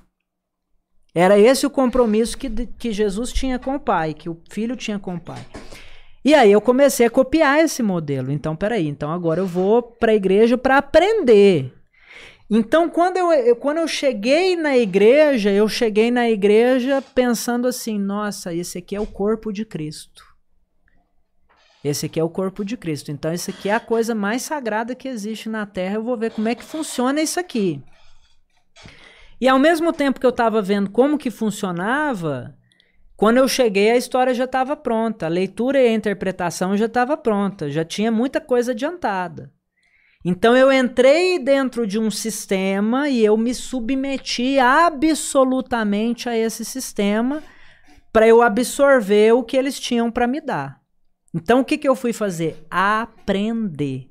Aprender a Bíblia, aprender a história, aprender o- o- a doutrina, aprender a igreja, aprender tudo isso. Só que teve um momento que aí eu fiquei 15 anos nessa condição de aprender, aprender, aprender, aprender, aprender, aprender, aprender e absorver conhecimento, conhecimento, conhecimento. Ao mesmo tempo em que eu estava tendo diversas outras experiências e nessas experiências eu estava aprendendo uma caracada de habilidades. Tudo dentro da igreja, ou essas outras Dentro de vários contextos. de um co- porque aí tem um detalhe dessa história que agora eu vou fazer um anúncio é, oficial aqui no programa de vocês. Vou usar esse espaço Ó. para isso. No ano de 2006, durante toda essa jornada, no ano de 2006, eu fiz é, parte de uma igreja que eu morei em São Paulo chamada Renascer em Cristo, do apóstolo Esteve Hernandes. E em fevereiro de 2006 eu tive um sonho profético. E eu reconheci que era um sonho profético porque eu tive o sonho num dia e no dia seguinte, praticamente, ou dois dias depois, que eu não, não peguei a data certinho, mas eu sei que foi, Foi ali em breve. fevereiro de Aham. 2006. Esse sonho foi falado no púlpito pela boca do apóstolo Esteve Hernandes, que era o quê? Eu sonhei que eu estava em Brasília subindo a rampa do Planalto e colocando a faixa presidencial. E aí eu cheguei no ginásio do Ibirapuera e o apóstolo Estevão estava pregando sobre José do Egito. Eu fazia, eu era um aspirante a oficial da Igreja Renascer. E estava envolvido já com trabalho social, com pregação, com várias coisas. E aí tinha dado entrevista, já tinha contado meu testemunho no programa da, da igreja, etc e tal. E aí naquele momento, ele falou da história de José do Egito e ele usou um termo para poder ilustrar a história. Ele falou assim: se você. Se Deus te chamar para ser presidente do Brasil, você vai ser presidente do Brasil. E aí eu caí no chão, falei: Meu Deus, eu nunca pensei em ser político e agora presidente do Brasil. e aí o que, que eu fui fazer? Esperar eu ter idade para ser presidente do Brasil, que você só Sim. pode ser a partir dos 35 anos e fui aprender política. Então, durante esse período, eu saí candidato a deputado federal, candidato a vereador e fui aprender, aprender, aprender, aprender. Meu currículo: eu fui coordenador de TI do DEMAI, eu fui coordenador de atendimento do DEMAI, eu trabalhei em dois gabinetes na Câmara Municipal de Uberlândia como assessor. E eu, Assessor de quem? do Wilson Pinheiro e do Isaac Cruz, que era pastor da Igreja Universal do Reino de Deus. Eu trabalhei com R.R. Soares em São Paulo, quando eu fiz parte Ó. da equipe dele, Sim. que colocou um filme no cinema que chamava a campanha que a gente fez, Três Histórias, Um Destino, 150 mil vidas alcançadas, e a gente fez lá um negócio com camiseta e tal, para alcançar essas, essas pessoas. Fui ator em São Paulo, que eu fiz parte de uma peça de teatro, duas peças de teatro da Igreja Renascer, que a gente ficou em cartaz quase um ano e meio, lá no Teatro Juca Chaves. Então, assim, fui presidente da Associação de Amigos da Missão Infantil, fiz um projeto de combate ao abuso e exploração sexual a crianças e adolescentes, fui missionário, fui apresentador de televisão na igreja também e fazia parte da equipe de comunicação da igreja. E nesse tempo, sempre trabalhando com marketing, propaganda, comunicação. Essas, essas profissões que você passou, você buscava isso como conhecimento ou era direcionado, vamos falar, pelo pai para que você passasse isso para que eu passasse, para que isso, todo esse projeto, por exemplo, aqui, ó, é, todo esse projeto que eu tô mostrando aqui, todas as Uhum. logomarcas, é, os textos, as edições, os vídeos, o negócio, eu fiz sozinho. Porque eu aprendi todas as habilidades necessárias para que hoje eu pudesse fazer o que eu estou fazendo. E aí eu conheci, por exemplo, algoritmo. Eu conheço tudo sobre algoritmo. Eu conheço, eu consigo eu sozinho fazer uma campanha, subir uma campanha, colocar um comercial, fazer uma edição de vídeo, colocar um vídeo, colocar no ar, montar um estúdio, montar um chroma key, montar várias coisas, colocar um site no ar, subir um site, é, mandar um release, enfim, várias habilidades que eu aprendi e aprimorei ao longo desse período. Por quê? Porque eu precisava enxergar o mundo em diversos detalhes. Então eu tive metaverso, criptomoedas, conhecimento sobre mercado financeiro, sobre economia mundial, sobre política, é, sobre leis, como que sobre história. Então, assim, história do Brasil, história dos Estados Unidos, história da China, história da Rússia, história do mundo, história das civilizações, a Você história se preparou bíblica. nessa parada. Eu me preparei por 18 anos para que eu pudesse hoje chegar aqui e trazer uma peça que é uma tese. Esse Evangelho Eterno que eu estou escrevendo, que é a última mensagem ele vem, é uma peça que ela está é, sendo desenhada com características cartesianas. É um documento. É como se fosse de fato uma peça de acusação aonde eu acuso de fato o Xi Jinping com provas contundentes, com matérias, agradeço a imprensa livre por conta disso, etc e tal, aonde eu faço toda uma leitura, eu tenho mais de 30 páginas escritas só sobre o Xi Jinping na minha peça. Entendi. E fora isso, um projeto, um projeto de governo para o Brasil, Sim. e um projeto para a gente desestruturar o sistema que existe hoje e substituir esse sistema por um outro sistema. Tipo, acabar com o capitalismo. Acabar com tudo que existe dentro de um contexto estrutural do que tem hoje. Não é acabar com o capitalismo. Não Cara, é só porque não eu- é só o capitalismo. não é só tudo. o capitalismo. Cara, Porque assim, e, e- só que assim, o- quando você olha, quando você, você ouve isso, é, assusta no sentido assim, Brother, o cara veio impor a ideia dele. Fica uma coisa até meio, meio assim. Só que, cara, quando você olha o projeto, ele é muito bonito. Porque ele contempla todas as liberdades. Então, no reino de Deus, as pessoas vão poder empreender. No reino de Deus, você vai ser livre se você quiser trabalhar o suficiente para você ter um avião, que você tenha um avião. Só que no reino de Deus, ninguém precisa passar fome. No reino de Deus, ninguém precisa mais trabalhar para sobreviver em Babilônia.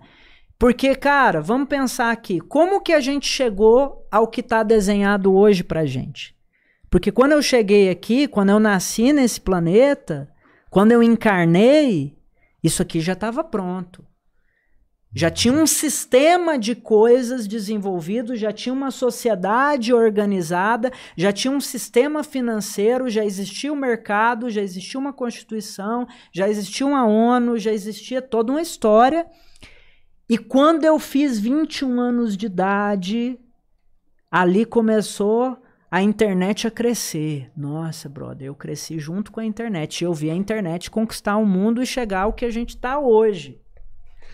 E eu cresci com isso e sempre pensando há 18 anos como é que ia acontecer, como é que eu ia chegar no determinado momento do fim para falar assim, galera, tô aqui na área. Só que isso aqui que está acontecendo agora nesse podcast, que eu estou falando para uma audiência que eu não sei quem vai ouvir o que eu estou falando e como vai ser a repercussão disso, não é a volta de Jesus. Isso aqui agora, o que eu estou falando, por isso que eu escrevi aqui no panfleto, ó, toda verdade revelada sobre o livro do Apocalipse. Essa mensagem está disponível agora só para os 144 mil eleitos. Isso aqui não é marketing, isso aqui não é escassez. É porque no livro do Apocalipse fala que quando Jesus chegar na parada, ele vai ter negociado com 144 mil pessoas. Ele vai ter feito uma oferta para essas pessoas. Essas pessoas têm uma determinada característica, elas vão formar uma seita porque você imagina, brother, Jesus chegou, juntou essa galera, é uma seita. Não, mas não é muita gente, né? É pouca gente. É, é, é, quase o Brasil, não é? Não, pouca, 144 mil, é Araguari. Araguari. É Araguari. Araguari contra o mundo. É Araguari contra o mundo. Cara, Só mas que... que eu pensei, são alguns detalhes. Olha aqui. Se você vira, por exemplo, o presidente do Brasil, né, que você foi um escolhido para isso, os ministros seriam os apóstolos? Nada a ver. Porque você teria que indicar Nada pessoas para te seguirem, para te levar. Não. Vamos lá, gente. É outro sistema, mano. Vai acabar com todo o sistema. Não, não, não. São duas coisa... coisas. Aí, aí é. a gente tem que entender o seguinte. Nós, nós não vamos, nós vamos fazer uma transição de sistemas. Nós vamos passar por um momento de transição de sistemas. Por quê? Porque eu tenho que ter um começo. Eu não posso, e eu não posso chegar agora e já. Uai, qual que é o começo disso? Qual que é a, a regra do jogo? Cara, na, na moral, eu, eu na minha cabeça a gente já tá passando por uma transição de sistema, só que ninguém vê, entendeu? Estamos passando. Eu já falei isso aqui, tipo assim, cara, é, na real, assim, se você pegar na, na, na Revolução Industrial, a galera que tava aqui vivendo na Revolução Industrial não sabia que tava vivendo. Oh, eu tô vivendo uma Revolução Industrial. As coisas estão Ninguém sabia disso. Ninguém velho. sabia. E, e pra e... mim, a gente tá passando por uma parada que o capitalismo já tá aí há anos e a gente tá vendo que a internet tá dominando, tá tudo se integrando, tudo se juntando. E, e, vai chegar numa hora que, que lá na frente a gente vai falar assim, pô, aquilo ali era revolução cibernética que a galera viveu, que não sei o quê. E olha, e olha que coisa interessante, porque o que, que a pandemia fez com a gente? Ela nos levou 10 anos para frente na tecnologia nos primeiros dois anos, e agora a guerra está nos levando mais 10 anos para frente. A, pandemia... a guerra tá levando 10 anos pra frente, por quê, mano? Sem dúvida nenhuma, porque agora você percebeu que os Estados Unidos e a China estão agora numa corrida tecnológica? Sim, é como teve na Guerra Fria, Rússia e Estados Unidos, né? Eles estão tentando um sair na frente então, do outro. Então agora, brother, O, o, o avião que era. O porta-avião que era para ficar pronto só no final do ano. Vamos jogar todo o recurso necessário para pôr esse porta-avião o mais rápido possível agora no mar. Foi o que a China fez. Vamos agora, é o hipersônico agora. Vamos, vamos. Você pode ver que Será o que orçamento. foi por isso que, o- que os Estados Unidos lançou o Top Gun agora, esse ano, pra galera se Tem um É, hipersônico tudo- mano? listar a marinha? tudo tem, tudo tá Mas faz, interligado. tudo tá interligado uma coisa com a outra. Isso e é aí, é, então o que, que a gente está fazendo agora? Eu criei um sistema, a gente criou uma oferta desse sistema, nós criamos muito bem definido quais são as regras do sistema, como que ele funciona, qual que é o blockchain, qual que é o formato, tudo, tudo que vocês pensar. E nós criamos a partir desse sistema a solução para cada um dos problemas que existem no planeta. A gente não está simplesmente che... porque, cara, vamos lá. Jesus vai chegar para estabelecer o reino de Deus e para governar a terra e para se tornar o soberano entre todos os reis da terra. Então, Jesus chegando na história, ele tem que ter um plano. Ele tem que ter um projeto. Ele tem que ter uma, uma, uma coisa que não pode ser assim. É, é, despactuada do que existe. Não pode ser uma coisa alienígena. Não pode ser uma coisa. Tem que ser uma coisa que vai. Nossa, ó, isso aqui faz sentido. Porque, cara, isso aqui, ó. é Tem o que ser um princípio. negócio foda, né, mano? Então, Tem que ser o e- projeto de Deus, né? Isso Tem que ser um projeto Na de Deus. verdade, pra ele, eu, assim, o que eu sempre imaginei é que para o Messias de verdade, quando ele vier, essas coisas para ele vão acontecer naturalmente, que ele vai ter os sinais do que tem que ser feito. Nem, nem vai ser uma participação dele. É uma participação divina que ele representa que ele não vai nem escrever, ele só vai ditar e alguém vai escrever isso pra ele, sabe? Vai acontecer. Não, mas, mas não agora... foi assim, não. Eu trabalhei pra caramba nessa Foi história. mesmo? É, é, agora, agora você falou uma parada que me Entendi. deixou até mais doido, assim, mano. É, na real, até pra gente continuar essa parada, você, você já falou o que aconteceu com você, já falou que tem um projeto pra acontecer. Mas quem é você hoje? Cara, é... eu sou o cara que tá porque assim, eu me atrevi a me chamar de o profeta do Apocalipse. Teologicamente, só existe um profeta no Apocalipse. Não existe outro profeta. Não existe um profeta que vai aparecer no Apocalipse antes de Jesus como se fosse João Batista. É Jesus, o profeta Mas do Apocalipse. Jesus é o profeta do Apocalipse. Mas Jesus vai comprar essa gente e vai reunir esse povo. E quando que ele vai fazer isso? Na iminência antes dele chegar. E ser o, o- vamos dizer assim, o evento público dele. Então, o que, que a gente está fazendo agora? Juntando os 144 mil. Então, o que, que eu estou fazendo? Você só vai conseguir se denominar Jesus a hora que você tiver com essas 144 mil pessoas. Sem dúvida. A hora que você tiver os 144 mil ao seu lado, aí você vai falar, "Ah, eu sou Jesus. Eu sou Jesus. E só que isso vai. Quando acontecer isso, é, qual que é o nosso plano? Nós temos uma data marcada e nós começamos já. Eu tô desde outubro do ano passado escrevendo esse projeto e colocando o site no ar, e escrevendo os textos e fazendo as reflexões e en- entregue assim.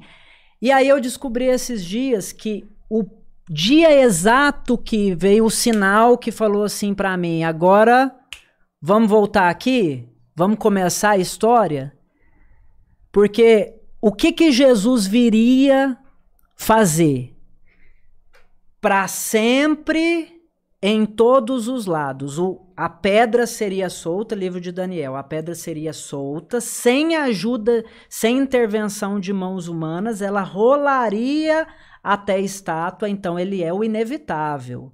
Ele é a lei da gravidade que está aqui. Eu falo para você assim, ó, essa tampinha vai cair porque a lei da gravidade diz que ela vai cair. Aí você fala assim: "Não acredito na lei da gravidade". Caiu do mesmo jeito sem você acreditar, porque é inevitável que a lei da gravidade haja e que a tampinha caia. Então é inevitável que essa pedra role E olha que legal, hein? Parece essa, essa pedra para mim parece muito aquela cena da lancha de Capitólio que caiu uma pedra em cima de uma lancha chamada Jesus e espatifou e morreu gente. E aí, isso tudo para mim, sinais, sinais, sinais. Quando foi a morte da Marília Mendonça, quando aconteceu a morte dela, eu não conhecia a Marília, não conhecia a história dela, não conhecia a música dela, nada. Vivendo alienado 15 anos na igreja, que você não escuta música do mundo, não pode fazer nada, não pode respirar, não pode soltar um peido, nada. Você uhum. tem que uhum. ser o. Né? Se purificar mesmo. É, não pode nada. E ouvir Marília Mendonça, Deus me livre, tá amarrado em nome de Jesus. E aí, quando, quando eu vi aquela frase estampado nas redes sociais dela para sempre em todos os cantos, eu fui, voltei lá atrás. É como se eu tivesse a lembrança assim e tudo veio assim, a história, a minha história sendo e Deus falando para mim, agora é o seu despertar.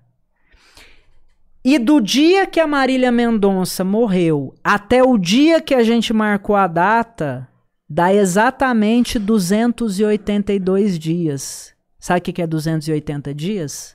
40 semanas. É o período de uma gestação. Então eu comecei a perceber que. Porque cada.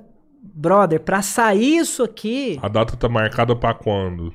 14 de agosto de 2021, de 2000 agora, agora 48 dias. Se você entrar no meu site eduardoteodoro.com tem um relógio do Apocalipse, tem um botão falando assim, sou um dos 144 mil selados, preenche lá o cadastro e o reino de Deus está a um clique de você. Eu criei essa estrutura para que as pessoas pudessem entrar dentro desse sistema. E qual que é o meu conceito sobre o que eu fiz? Eu peguei o meu projeto, que estava só na minha cabeça, só na minha mente, estava só nas minhas ideias, e eu comecei a elaborar ele dentro da minha cabeça. Eu comecei a montar pecinha, pecinha. Pandemia, Xi Jinping, Rússia, China, bah, bah, bah, o maior projeto da Terra. E criei uma caralhada de coisa de um ecossistema. E aí, o que, que eu comecei a fazer? Eu peguei essa ideia, que é, que é isso aqui, ó. Tinha o MPT. O que, que é o MPT? O que, que é o OMPT? O tem maior... uma moeda junto aqui, né? Tem mano? uma moeda junto. O maior projeto da Terra, o advento de Jesus Cristo. E aí, eu explico em detalhes o que, que significa essa marca, o que, que significa essa sigla, por que essa pirâmide, por que essa cruz, por que esse olho, por que essa cor, por que esse fogo, por que, dessa, por que, que o Xi Jinping é o anticristo, por que, que o monstro é o Vladimir Putin, a Rússia, é, quem são os 144 mil, e o terremoto dos 7 mil. Uhum. Você viu agora que teve um terremoto anteontem que matou mais mil pessoas? Não vi. Agora, lá pro, um terremoto. lá, lá pros Afeganistão da vida, lá onde o Talibã uhum. invadiu, agora, não, não, tá a maior crise humanitária, etc e tal. Pois mil é. Mil pessoas. Mil pessoas. Ah, cadê as, as outras seis mil? Cadê as outras seis mil? Pega de 2014 para esse último e você vai ver uma soma que fizeram. Tá lá no meu site vai o, o a matéria os terremotos dos últimos anos, desde que o Xi Jinping assumiu o poder, desde 2014, contando com esse último, dá exatamente 7, 7 mil, mil mortos.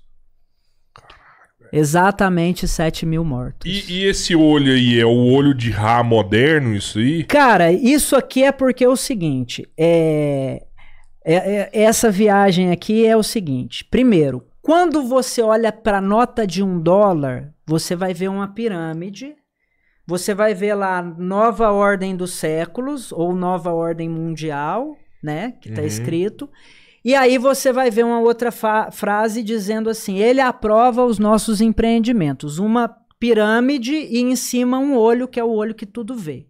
E sempre teve uma história dos Illuminati, do não sei o quê, Uhum. da Sim, conspiração, meio blá blá blá. maçom essa parada, não é? Não Só que né? na Illuminati pesquisa mesmo, né? histórica, realmente quem criou essa imagem e quem criou essa ideia do dólar estava diretamente envolvido com a maçonaria.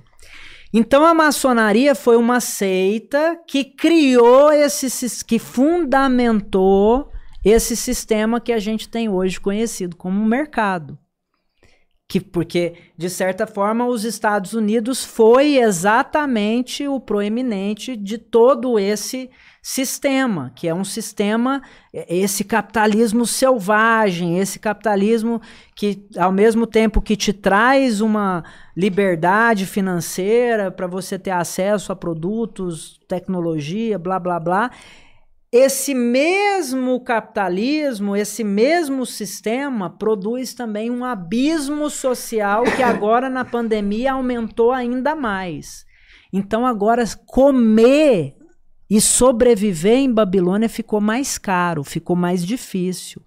E isso tem tudo a ver com a ideia do imperialismo lá da época de Jesus, porque quando a gente olha lá para o Egito, quando o povo hebreu foi se libertar da escravidão do Egito, a principal coisa que Faraó usava para atribular o povo, para escravizar o povo, era o quê? Trabalho. E quando a China coloca a sua mão de obra escrava para trabalhar 70 horas por semana e foda-se os direitos humanos e foda-se que você não é ninguém, Não tem sábado, você só passa a sua vida trabalhando porque nós temos que realizar o tão sonhado sonho chinês. Ela joga as mercadorias no mercado de maneira que isso, uai, ó, como é que ficou a balança? Agora eu que trabalho 44 horas por semana aqui no Brasil, tenho que concorrer com o cara que está trabalhando 70 na China. Essa conta não fecha. E aí, à medida que quanto mais isso se expande para o mundo, pior fica. E aí, à medida que a China começa a estocar mais da metade do alimento do planeta, 30% da inflação nos alimentos é, vem como resultado direto disso. E quando a Rússia determina que ela quer invadir a Ucrânia, porque afinal de contas ela está ali ameaçada pela OTAN, blá blá blá blá blá blá, ela também vai mexer no bolso do cara que está aqui no Brasil trabalhando como caminhoneiro. E vai faltar óleo diesel. E vai faltar alimento. E nós vamos viver um colapso. Já foi dito e já está determinado que a gente tinha até poucos dias atrás 39 dias de estoque de combustível óleo diesel. Faz a conta, brother. A hora que começar a faltar na Argentina aqui já começou. Quanto tempo você acha para chegar isso aqui no Brasil? 39 dias. E estão falando de uma paralisação total no Brasil agora dos caminhoneiros dia 30, que eu não sei que merda que vai dar isso aí. E essa tensão de Lula contra Bolsonaro e bababá, essa briga, essa infantilidade, porque nós nos tornamos agora uma sociedade totalmente dividida. E um reino dividido não subsistirá. Então, se existe uma força nos dividindo e nos separando, essa força reconhecidamente não pode vir de Deus. E ao contrário do que o Bolsonaro acredita, o Brasil não está uma desgraça graças a mim. Quando eu olho para o que o meu povo está passando, para o que os meus irmãos estão passando, eu vejo que esse país e o mundo inteiro está afundado numa desgraça. Porque quando eu falo de desgraça, a minha régua está muito elevada, porque ao contrário disso, tem a graça de Deus e o paraíso que Deus prometeu aos seus filhos na terra. E aí, quando eu olho para esse paraíso que eu consigo contemplar, que eu consigo ver que ele é real, que ele é palpável para mim, e eu olho para o retrato do mundo hoje, brother, eu falo assim, cara, é, ainda bem que eu tô certo, porque se eu tivesse errado, você estaria tudo fodido, porque não tem ninguém levantando o dedinho e falando assim: vou resolver esse problema para resolver mesmo. O que existe hoje são projetos paliativos. Só A ONU, as nações, o G7, o G20, o G30, 50, 2000, não resolve. Mas deixa eu te falar aqui, mano. É tipo, você falou que lá em Goiás, velho, foi a primeira vez que Deus falou com você. E que de lá pra cá ele vem falando direto. Qual que é essa frequência? Hoje, quando eu tava vindo pra cá, Deus falou comigo. Que foi aquela ideia inicial que eu enxerguei essa essa coisa dos três irmãos. E se eu mostrar pra vocês o projeto, brother, no projeto existe lá um, um- várias bolinhas, porque o projeto tem 13 partes. E aí tem duas partezinhas do projeto aqui no canto, que uma é o meu rosto e a outra bolinha que tem aqui é um rosto de uma pessoa que troca, que é o 144 mil passando aqui como irmãos, fazendo exatamente esse movimento é, de, de como que você, como que diria, que coisa que revezamento, que é, é- é essa essa essa troca. E Araguari, brother, que sempre teve esse estigma, que sempre carregou mais ou menos como aquela história de Jerusalém, de, de Nazaré, né? Será que de Nazaré pode vir alguma coisa? E aí, brother, eu não sei o que, que vai acontecer amanhã, a partir desse programa. Eu sei que algumas pessoas vão me ouvir e elas vão falar assim, brother, eu sou um desses 144 mil aí, eu curti as ideias desse cara e eu quero ouvir mais ele, eu quero entender essa proposta. E assim, brother, a proposta que eu tô fazendo, que é a proposta de compra, ela é insana. E a matemática ela é exata. Então, assim, a hora que o cara olha pro projeto e, e vê que ele é um projeto exequível, que a gente fez ele no formato de uma startup, de uma empresa, de um plano de negócios, com, com, com ideias claras, com a- as empresas, com toda a estrutura de tecnologia da informação pronto já, de pensando, por exemplo, nesse evento, porque aí você vai pensar assim, cara, o que, que é a função então dos 144 mil nessa história? A partir do momento que eu junto, e aí não é só a questão da quantidade, é a questão da qualidade, quem são essas pessoas. Porque, por exemplo, Quando a gente entra lá, se a gente entrar, a gente consegue ver o seu projeto. você consegue ver quase tu, por exemplo, o MPT, a marca já tá lá, você consegue ver algumas coisas e consegue falar comigo, porque agora nós estamos assim, revisando o texto, terminando os, os últimos Porque Já tem uma detalhezinhos, galera assim. nesse exército já. já. Você já conseguiu Já, eu já trazer tenho algumas pessoas. Eu já tenho é, 73 pessoas, só que nós começamos oficialmente a cadastrar a galera para falar assim, gente, aqui ó, o plano de negócio ficou pronto, etc e tal, exatamente ontem.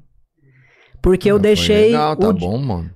Eu deixei o dia da parada gay de Uberlândia Ah, para poder realmente isso ser um marco para mim, porque o tempo que eu fiquei ausente, eu tinha participado da primeira e da segunda parada gay em Uberlândia e depois eu fiquei 17 anos sem participar.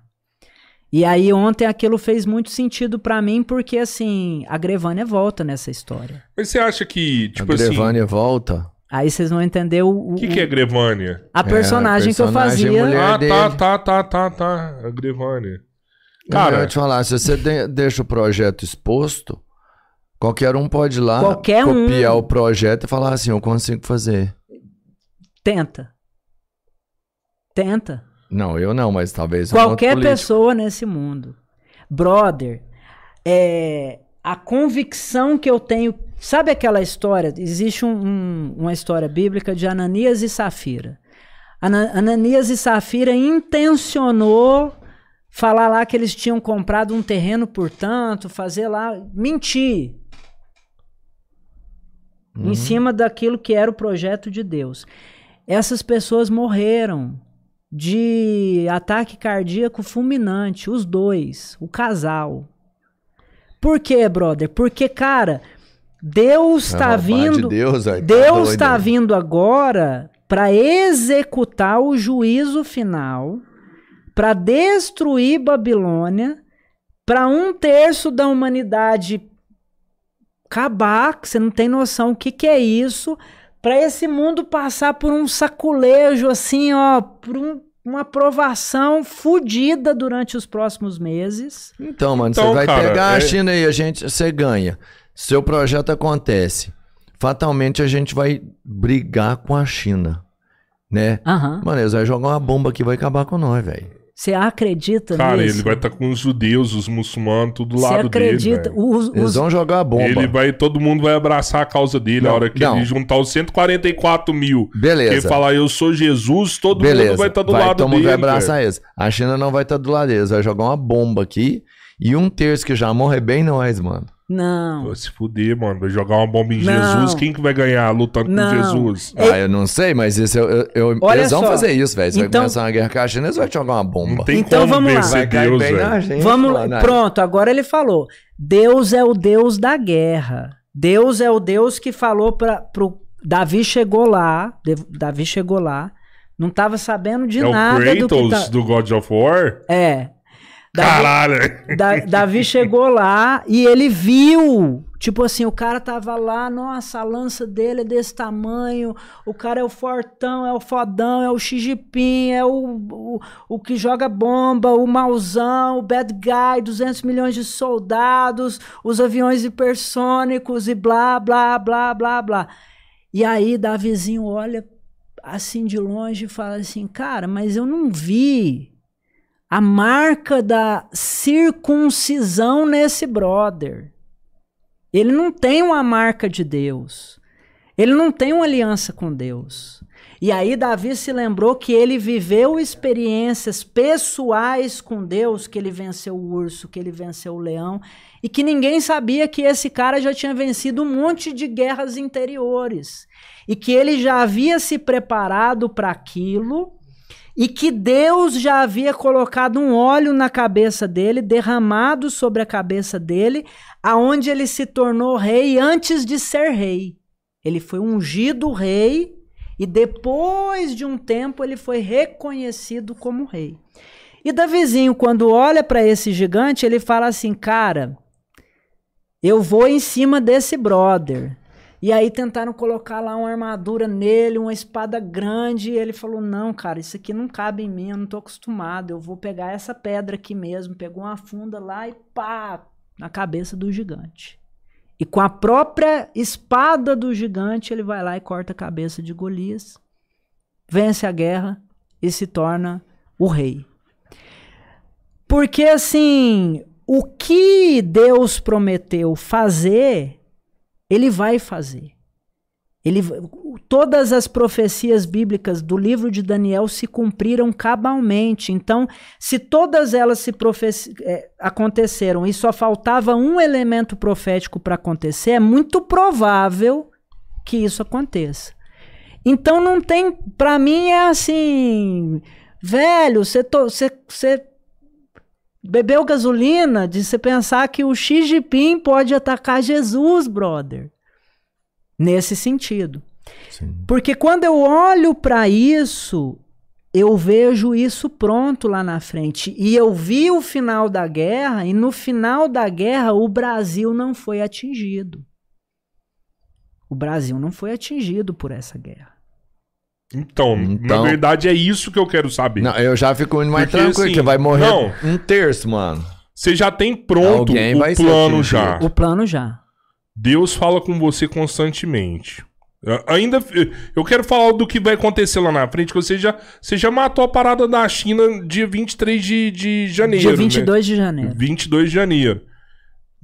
Eu recebi uma outra profecia que agora eu vou contar ela para vocês e essa profecia foi tão interessante porque ela ficou ficou um registro dela. Tem um registro dessa profecia na internet de, de, de- tipo assim, das, de todas as profecias que eu recebi, essa é uma das poucas profecias que ela tem um, um nível de detalhamento muito exato E a forma como eu recebi essa profecia foi muito assim. Você vai chegar à conclusão que eu vou chegar. Olha o que, que aconteceu esses dias atrás. Manda, manda que depois eu te pergunto, então. Tá, é... para você entender essa questão de que com que eu não tô contando com o exército brasileiro para ganhar essa guerra. Hum. Eu tô Não, não contando pode, né, Eu mano? tô Nem contando, pode. pelo amor de Deus, os pracinhas tá aí de boa. Nem Fica pode, quieto aí não os conta com pracinhas. eles não, mano. conto com eles. Mas eu sei que Estados Unidos e Israel estão nessa guerra comigo. Sim. Eu Mas quem tenho vai comprar a bronca vai ser você. eu não, eu, não, eu não tenho dúvida disso. Porque o que que aconteceu? Aí, olha o que que aconteceu. Eu fui de manhã fazer as minhas caminhadas com Deus e eu tive uma visão muito clara que o presidente dos Estados Unidos, Joe Biden, morreu com um tiro na cabeça. E aí eu tive a visão lá do presidente norte-americano que morreu com um tiro na cabeça e eu fui Sim. pesquisar sobre isso e descobri que ele seria, em tese, o quinto presidente americano a morrer com um tiro na cabeça. E aí eu gelei a espinha, né, cara? Porque o profeta sofre pra Deus colocar as coisas na cabeça dele e falar assim, ó, agora você vai falar isso. Nossa, eu vou lá no Três Irmãos, falar que eu sou o Messias, contar essa história toda. Meu Deus, que Mano, o primeiro que tem que acreditar nisso é você. não, cara. eu não tenho dúvida disso, É. mas eu tenho uma plena consciência de como que algumas pessoas olham pra mim e como que eu tenho que passar por, por isso. Mas aí olha o que aconteceu. No mesmo dia à noite, eu fui lá pro centro da cidade, como eu sempre vou, lá na bicota, conversar com as pessoas, interagir, respirar gente, que eu preciso respirar gente sempre. E aí tinha dois brothers meus numa tabacaria. E quando eu entrei na tabacaria, eles são brothers da causa, eu falei assim, galera, eu vou passar umas, atu- umas atualizações pra vocês aqui, mas não é certeza ainda, porque eu tô esperando a confirmação, porque sempre que Deus traz um código, sempre tem, tipo assim, tem que passar pela duas et- é, Sim. confirmação Um em duas etapas. aham. Confirmação em duas etapas. Eu, eu tenho essa metodologia de, de, de, de trazer as coisas de Deus. E aí, quando eu falei isso pra ele, eu olhei pro nome do lugar aonde eu estava. E o nome do lugar aonde eu estava chama-se é, Forbidden Head Shop. Caralho, velho. Forbidden headshot. headshot na cabeça. Pá! E detalhe, Aonde? Mas é lá em o Berlândia isso aí? Lá tem o Instagram deles. Lá em Berlândia tem esse, estabelec... Tem esse estabelecimento, tá no Instagram, Forbidden Ho- é, Head Shop.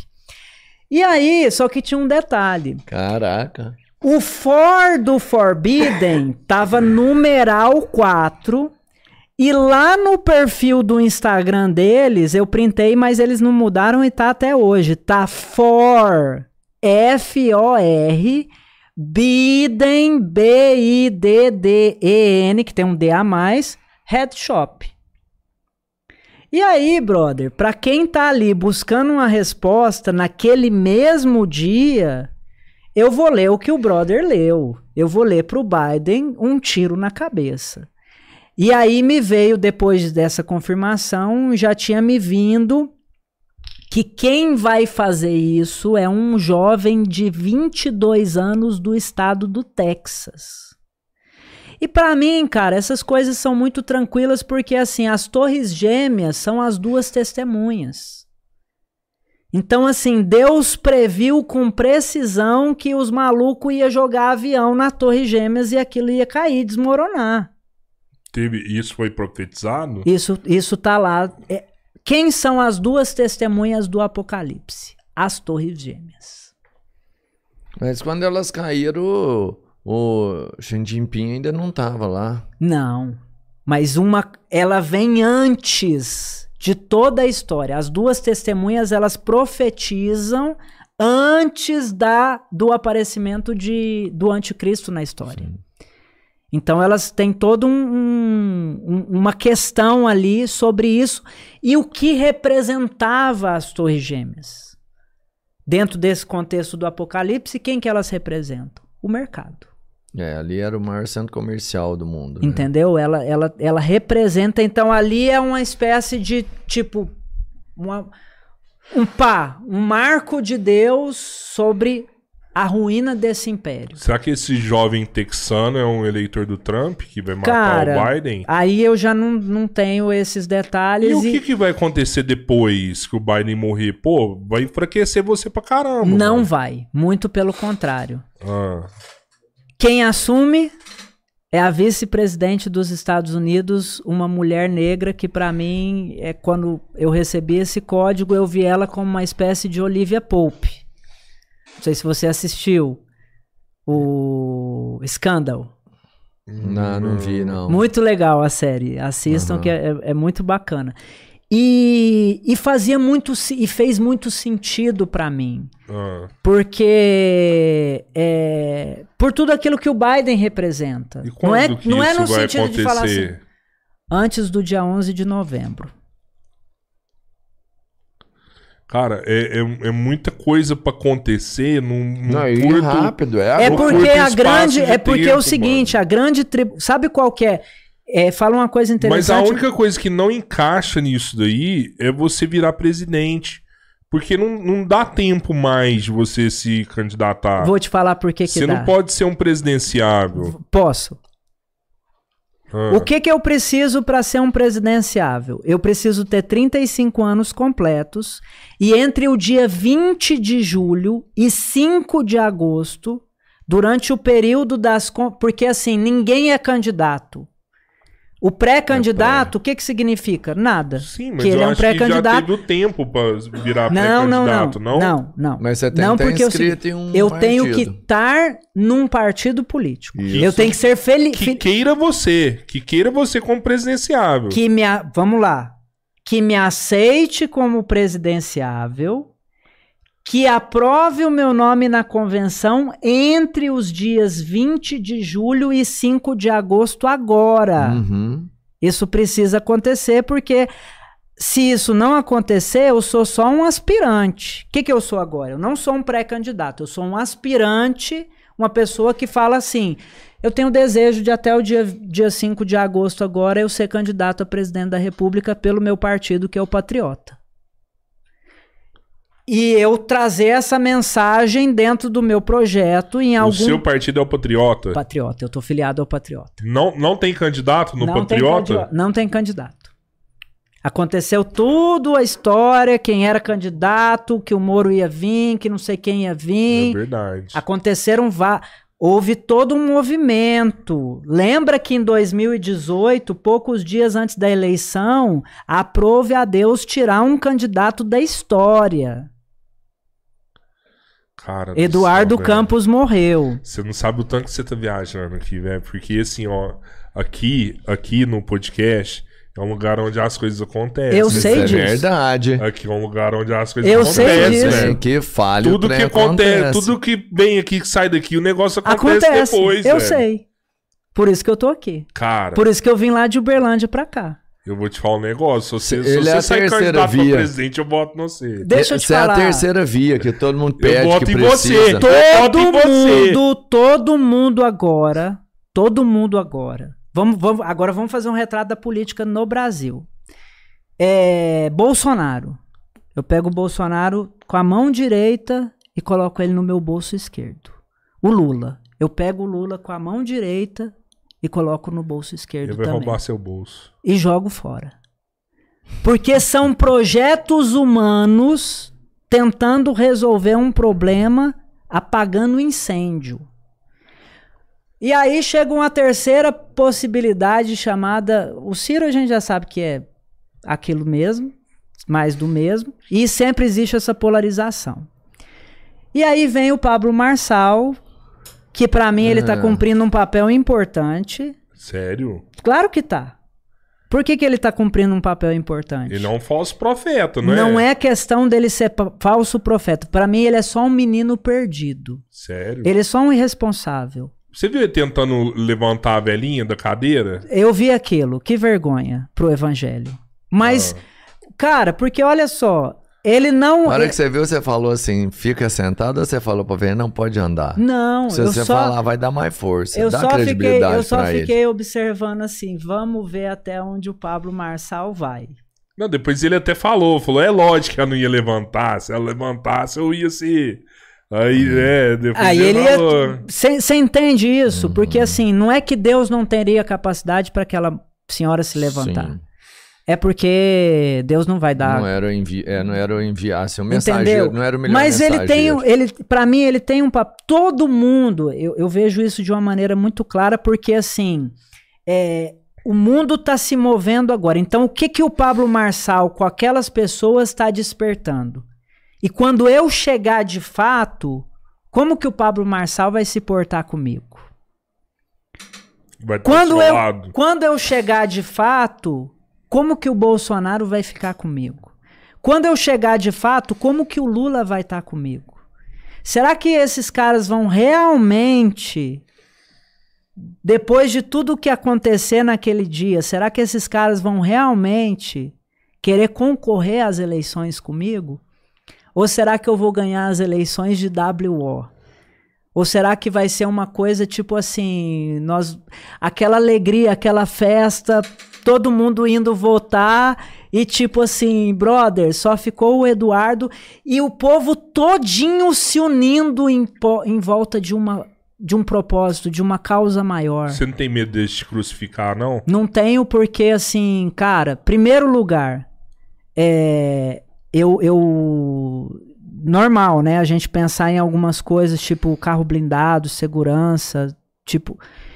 E aí depois chegou um determinado momento que Deus falou assim pra mim, de maneira muito clara: você não precisa temer pela sua vida. Você não precisa temer pelos ataques. Você não precisa temer. Porque, cara, quando eu trago aquilo que realmente está dentro do meu coração, da forma mais sincera, cara, eu tô pegando as minhas vísceras e expondo para as pessoas em cima de uma mesa. Tem até nudes meu na história. E esse nudes meu não é por uma coisa aleatória, é porque aconteceu, na minha opinião, uma coisa muito grave com a mensagem de Jesus. Ela foi desviada assim num nível, ela foi comprometida num nível muito ferrado. Em qual sentido? No fala? sentido do seguinte, se eu perguntar pra você assim, qual é a imagem de Jesus que vem à sua cabeça na crucificação? O que que você vai descrever pra mim? Não, vou descrever um, um homem porte normal, Tá. né? Tipo. Magrelo vestido É, com um é, pano só é. em volta. Pronto. É. Esse é o é, problema. o pano em volta. É, da onde veio esse pano? Veio pra não mostrar as partes dele. Por quê? É, Era Olha- normal olha- da época, as pessoas já usavam roupa. Não, esquece isso, brother. Nós tá, ó. Pronto. O quê? O brother falou O isso. que que falou? Aqui, Repete ó, aí pra mim. o seguinte. Estamos fa... quem ordenou a crucificação de Jesus amando de quem? Império Romano mais os fariseus da época, que já estavam macunados. Os fariseus eles tinham privilégios na sociedade romana. Eles tinham acordos. Porque o romano, brother, é faca na caveira. Falou alguma coisa é espada. Jesus, quando era criança, bebê, tinha nascido, o imperador mandou matar todas as crianças abaixo de dois anos de idade. Não tinha essa de pano, brother. Ali, o que que era? A mensagem mais importante do evangelho, a crucificação de Jesus Cristo. Como que Deus fez para crucificar Jesus? Criou todo um roteiro, toda uma história. Brother, teve muitos efeitos especiais. Teve seis horas de sol apagado no dia. Não era eclipse, era sol apagado. Tipo, um blackout. Durante seis horas não houve sol durante a crucificação de Jesus. E Jesus ficou lá na cruz exposto. E todos os seus discípulos e todas as pessoas que acompanharam a crucificação olharam para Jesus nu. Porque aprove a Deus, por algum motivo que a gente às vezes desconhece, passar a mensagem de Deus e a mensagem ser passada conforme aquele que é o emissor da mensagem emitiu a mensagem. E aí Jesus avisa lá no Apocalipse para ninguém acrescentar nada, não tirar nada, não pôr nenhuma vírgula a mais, gente, na história. E aí pega um paninho que está quase em formato de vírgula e coloca em Jesus. E tampa a nudez de Jesus. E todo mundo olha para Jesus com paninho. E passa a acreditar em Jesus de paninho. E passa a entender a história a partir do paninho. Quando você passa pelo filtro do Espírito Santo de Deus, que a conhecereis a verdade, a verdade vos libertará, aonde que isso, que isso vai dar problema? Isso vai dar problema exatamente aonde deu problema lá no jardim do Éden. Por quê? Quando o casal original desobedece Deus, Satanás não inventou toda uma história, uma lorota. Ele simplesmente deu uma leve distorcida na mensagem original. E aí tá lá o casal original, ouve Satanás, come a árvore da dualidade ou árvore do conhecimento do bem e do mal. E aí, a partir daquele momento, os olhos deles são abertos, eles conseguem ver o bem e o mal e eles enxergam que estão nus e sentem vergonha de Deus. Ou seja, em algum momento, alguém viu Jesus crucificado pelado e sentiu vergonha de Deus por conta daquilo e colocou um paninho. E todo mundo, a partir de então, passou a ter essa ideia coletiva de Jesus com paninho. Por conta desse paninho, o que, que a gente conseguiu fazer com Jesus? Transformar ele num moralista aonde tudo que tiver relacionado a pênis e a vagina é tabu. Se tiver pênis na história, tanto é que hoje, qual que é o grande problema da igreja cristã evangélica e moderna e católica e etc e tal com os LGBTQIA+. Me perdoa pelo que eu for falar aqui. Fala o que você quiser. Um pau no cu. Nós superamos todos os problemas da lei. A gente dá conta de usar tecidos de duas espécies, a gente dá conta de comer carne de camarão, as mulheres conseguem conviver socialmente normal nos dias que elas estão menstruadas. Então a gente superou tudo da lei. E até que chegou um determinado momento que Jesus mostrou lá para Pedro um tecido com os animais impuros e Pedro falou: Eu não vou comer. E Jesus falou: Come porque eu purifiquei. E a gente está fazendo a mesma coisa. E separando irmãos em nome de Jesus, porque a gente estabeleceu um padrão, um critério de uma moralidade que, acima de tudo, ela é burra. É uma moralidade que não faz sentido. Porque que mal que um homossexual está fazendo para o planeta do ponto de vista do juízo de Deus. E aí, ao invés da gente estar tá caçando o Xi Jinping e condenando ele pelo mal que ele está fazendo contra todos nós, porque Babilônia imperou e jogou suas mercadorias e o imperador está aí, a gente simplesmente criou uma outra agenda de Deus, que é essa bizarrice que a gente está vendo. Dividindo, né, cara? Dividindo, dividindo, dividindo, dividindo a sociedade. Mas isso era outra parada que eu ia te questionar, porque assim, cara, é, hoje para você falar assim, ó, eu sou Jesus e, e eu vim salvar o meu povo, né? Cara, essas pessoas será que vão querer se aliar a você? Aí é que tá. Porque, assim, é... as pessoas que eu vejo, os que mais falam, e, e são os que mais falam de Jesus, porque os que pensam ao contrário eu não vejo falando, né?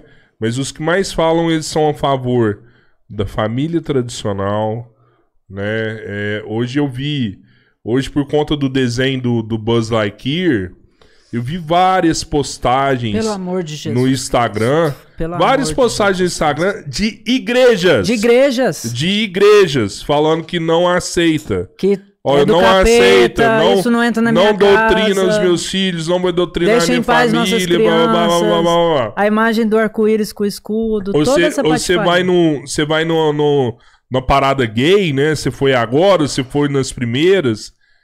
Essas pessoas não vão querer estar do seu lado, mano. Mas muito, muito im- importante e interessante isso que você falou, porque é o seguinte: eu vivi 15 anos dentro dessa doutrina.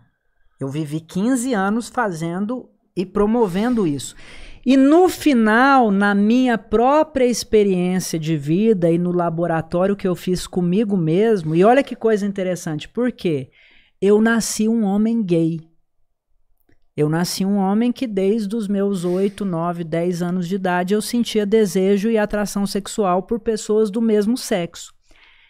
E eu deixei de ser gay durante um tempo da minha vida, e o resultado, apesar de eu ter tido é, é, uma filha, de eu ter constituído uma história com a, a, a minha ex-mulher, de ter passado por experiências, por conhecimentos, e essa experiência de ser pai, da paternidade, que é uma coisa que eu amo ser pai, ao mesmo tempo, eu tenho a plena consciência de que o meu discurso durante esses 15 anos matou pessoas. Se não matou o discurso, eu tenho certeza que eu fui lá e coloquei uma faca a mais nas costas de alguém pelas coisas que eu falei, pelo que eu acreditei durante tanto tempo e pelo que eu preguei durante tanto tempo da minha vida. E a partir de um determinado momento, quando eu ressignifiquei toda essa história, aí fez muito mais sentido ainda para mim o que? O fato de eu ser um cara gay e um cara transformista para na volta de Jesus trazer uma grevânia na história para que de fato a gente consiga acabar com a homofobia na igreja, porque exatamente isso que você falou, do jeito que isso tá tão arraigado, tão impregnado, tão contaminado dentro da mente dos filhos de Deus. Eu não quero que essas pessoas, por serem homofóbicas, sejam excluídas do reino de Deus. Eu quero que elas sejam libertas. Eu quero que elas sejam, eu quero que elas evoluam. Eu quero que elas se tornem de fato discípulos do mestre. E para Jesus não faz o menor sentido excluir essas pessoas por causa da sua sexualidade.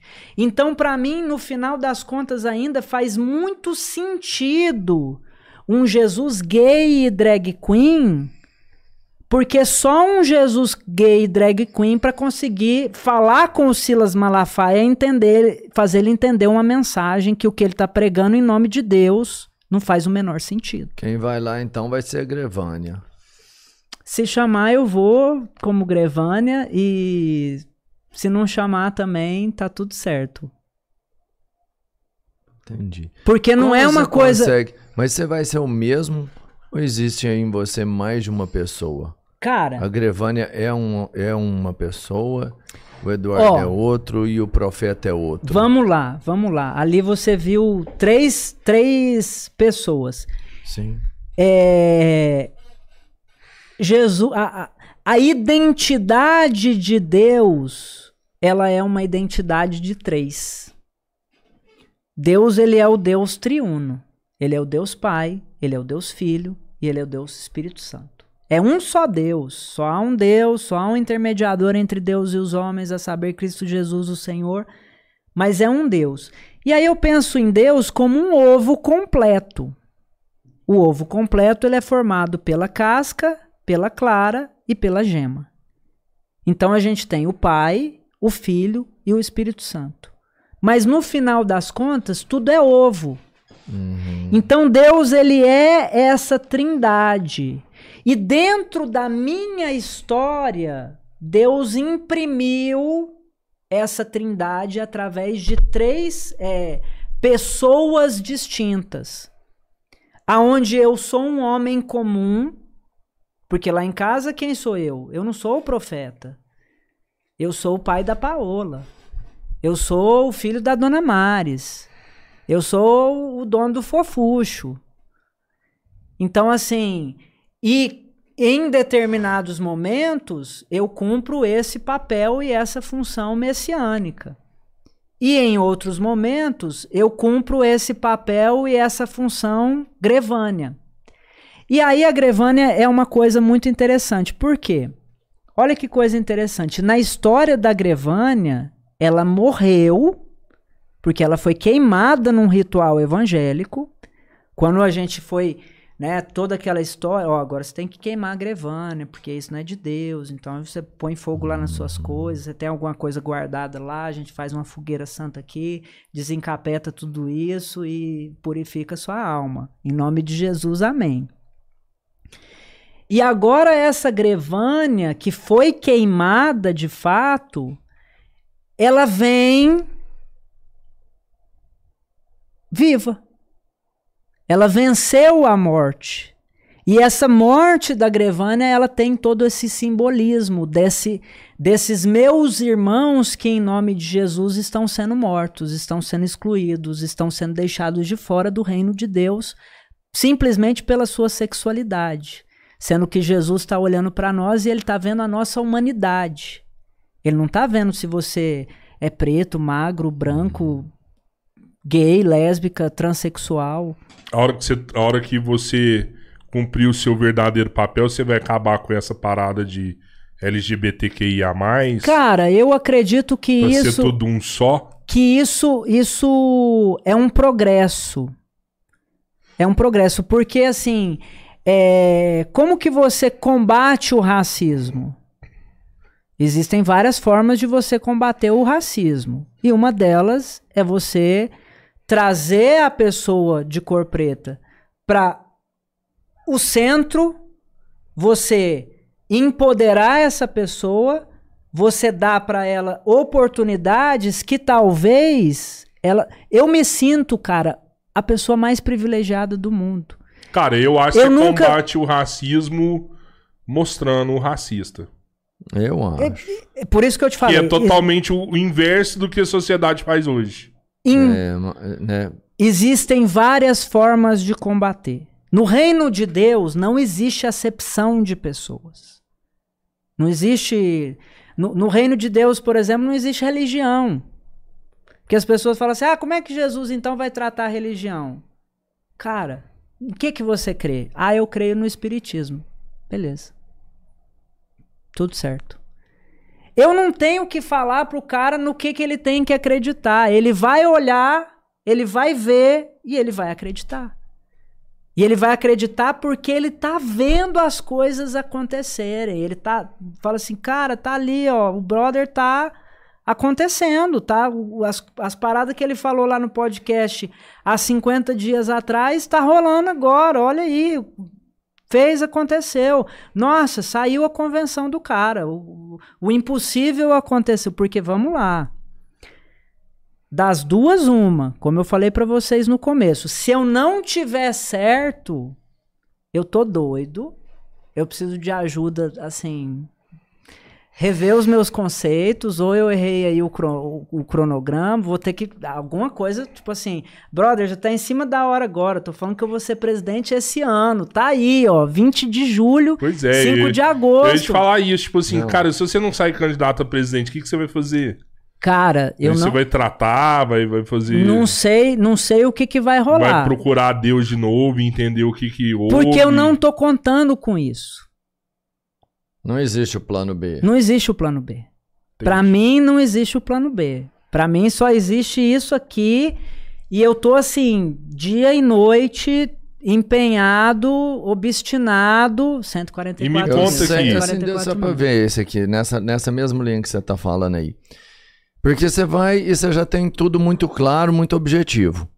Mas você tem um- uma parte em você que é humano. 100% Ser humano. humano. Eu sou um homem natural, sinto dor de barriga, Isso. faço cocô, se só, bater que você, machuca. só que você é um escolhido, né? Você é um o Messias. E Deus, todo mundo sabe que ele faz isso e faz sempre quer escrever certo em algumas linhas tortas e a gente às vezes não entende o que ele quer pra gente. Sim. Ele sabe, mas a gente não entende. E se ele estiver te passando e o seu lado humano estiver entendendo errado as mensagens? Nós vamos. Nem tô dizendo que você não seja um Messias. Eu, eu, que acho, eu algumas- acho importantíssima a sua colocação, porque é o seguinte: é, como é que você descobre se um profeta é profeta? Quando ele começa a acertar as coisas. Então, o o que vai dizer de agora, hoje, pra frente, se tudo que eu falei aqui foi só, tipo assim, um devaneio, ou se realmente essas coisas vão acontecer, estão acontecendo, acontecerão, é o tempo e, assim, tá próximo. Sim, tá próximo. Mas você consegue prever alguma coisa mais próxima pra gente acelerar o processo? Eu não ficar assim, roendo unha até chegar, sei lá, o dia 20. Nossa, já previu tudo, mano. Não ah, tem. sei lá, pra amanhã que a gente já olha. Amanhã Não vai tem, ter 10 não mil tem. views nesse negócio. Não tem, já... não tem, não tem. É, e, e, e agora sim, muita gente que tá me ouvindo, que tá assistindo, tá falando assim: esse cara tá louco, esse cara tá doido. Algumas pessoas estão olhando pra mim, ouve o que eu tô falando, já sente assim uma ojeriza, me odeia mesmo. É, eu Você, sei chega, você chega a ser odiado nos lugares. muito, muito, muito. Tem- eu, eu tive é, situações que eu passei de do cara da, da mulher, na verdade, foi até uma mulher. Teve várias, teve várias situações que eu passei assim, da pessoa sentir ódio de mim mesmo, dela querer, dela desejar a minha morte, dela expor isso, dela falar e tranquilo, eu tô Tô Então, de boa. Da... por quê? Porque de fato, é...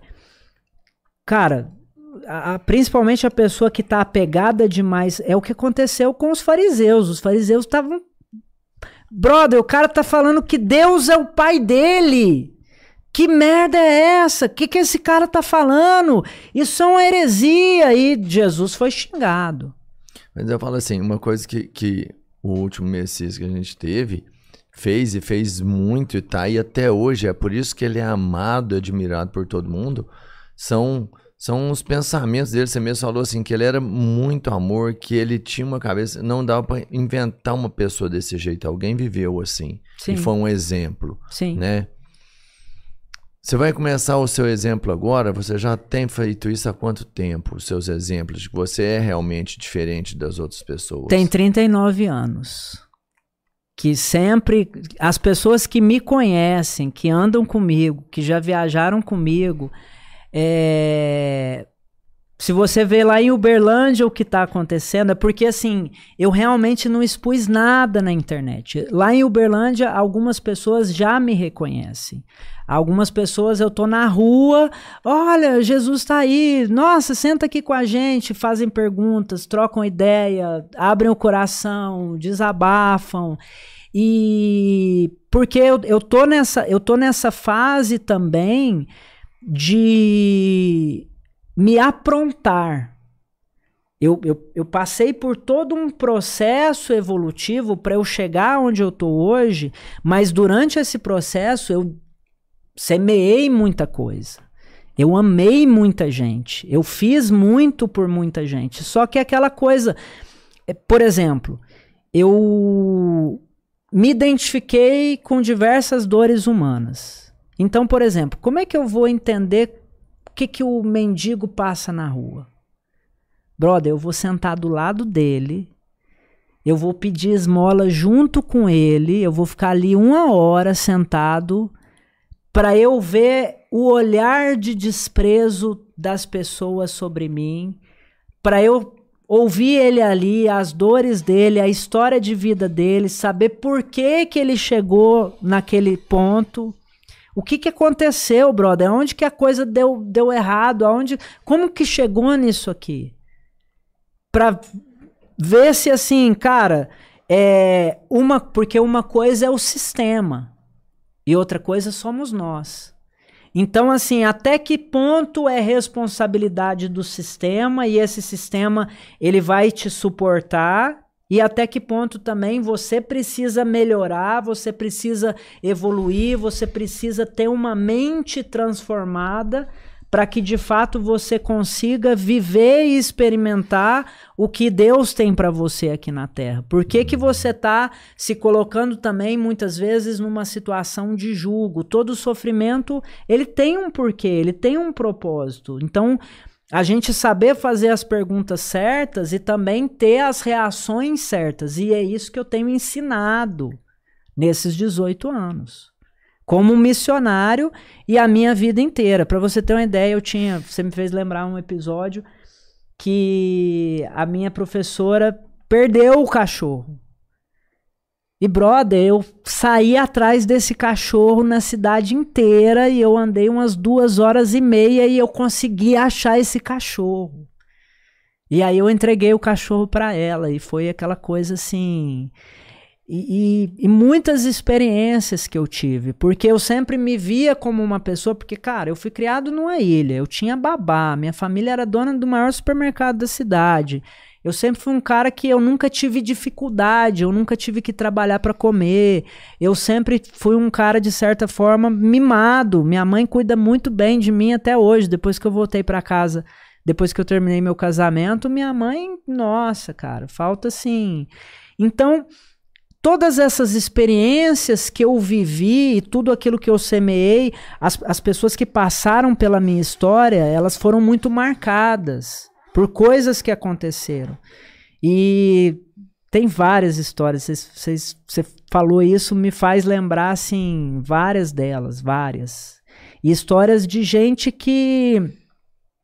A marca que. Porque, assim, Jesus, ele, Jesus e os seus discípulos, a principal marca deles era o amor fraternal que eles tinham entre eles. Uhum. E quando eu olho para essa igreja hoje, eu desconheço esse amor. Eu não consigo ver ali, ó, nossa, tá só uma fagulhinha de amor aqui, mas era tão mais, era tão mais intenso, é, é tão mais abundante. O que Deus quer para nós como família, como era para todo mundo estar tá sendo bem cuidado nessa história. Então, assim, a igreja de Jesus ela se tornou irrelevante em diversos aspectos. E eu venho justamente para trazer essa, essa restauração. E eu vou falar sobre a Bíblia, eu vou falar essa história do, do, do Evangelho Eterno. Eu, provavelmente eu sou uma das poucas pessoas que você está ouvindo falar agora de Jesus pelado. Então, assim, são coisas que a gente está resgatando da Bíblia, da palavra, do original, da história que aconteceu. Vamos entender Jesus do ponto de vista político. Porque assim, por que, que Jesus foi crucificado? Porque ele era uma ameaça ao império de César. Se Jesus estivesse continuando fazendo o que ele estava fazendo, ninguém mais estava seguindo os fariseus e os soldados romanos estavam prostrados aos pés de Jesus e Jesus estava por aclamação sendo colocado no trono do imperador. Mas, mas, deixa eu te perguntar uma coisa assim, ó. Eu quero, é, na verdade, até a sua opinião. Se você for pegar no, no Evangelho, né, Jesus, ele ele era comunicado o tempo todo por Deus. Deus atuava junto, pareciam que eram as mesmas pessoas. Eles eram, né? né? Tinha, tinha milagres que aconteciam, né? Multiplicação de pães, levantar o cego, é, fazer o cego enxergar, levantar o, o, o, cadeirante, ressuscitar, né? O tempo todo ali. Sim. Eu, eu acreditava que o, o, o próximo, quando Jesus voltasse seria o mesmo. Mas vamos colocar aqui uma coisa? Ah. Jesus não voltou. Sim. Entende, entende que existe, porque assim, Jesus ele viveu 30 anos na terra sem fazer absolutamente nada disso que você está descrevendo nos evangelhos. Sim, sim, sim. E esses... não foi 33? Não. 30, 30 anos, anos, sem fazer nada. Sem fazer nada. Aí depois de três anos que ele começou, nos três últimos. Né? Durante né? sim, um sim, determinado sim. momento da história de Jesus, houve um fato, e esse fato era o início do ministério de Jesus. Que foi quando ele, a partir de então, e olha que coisa interessante, Quando Jesus chama os doze, ele não tinha feito milagre nenhum. Uhum. Ele tinha.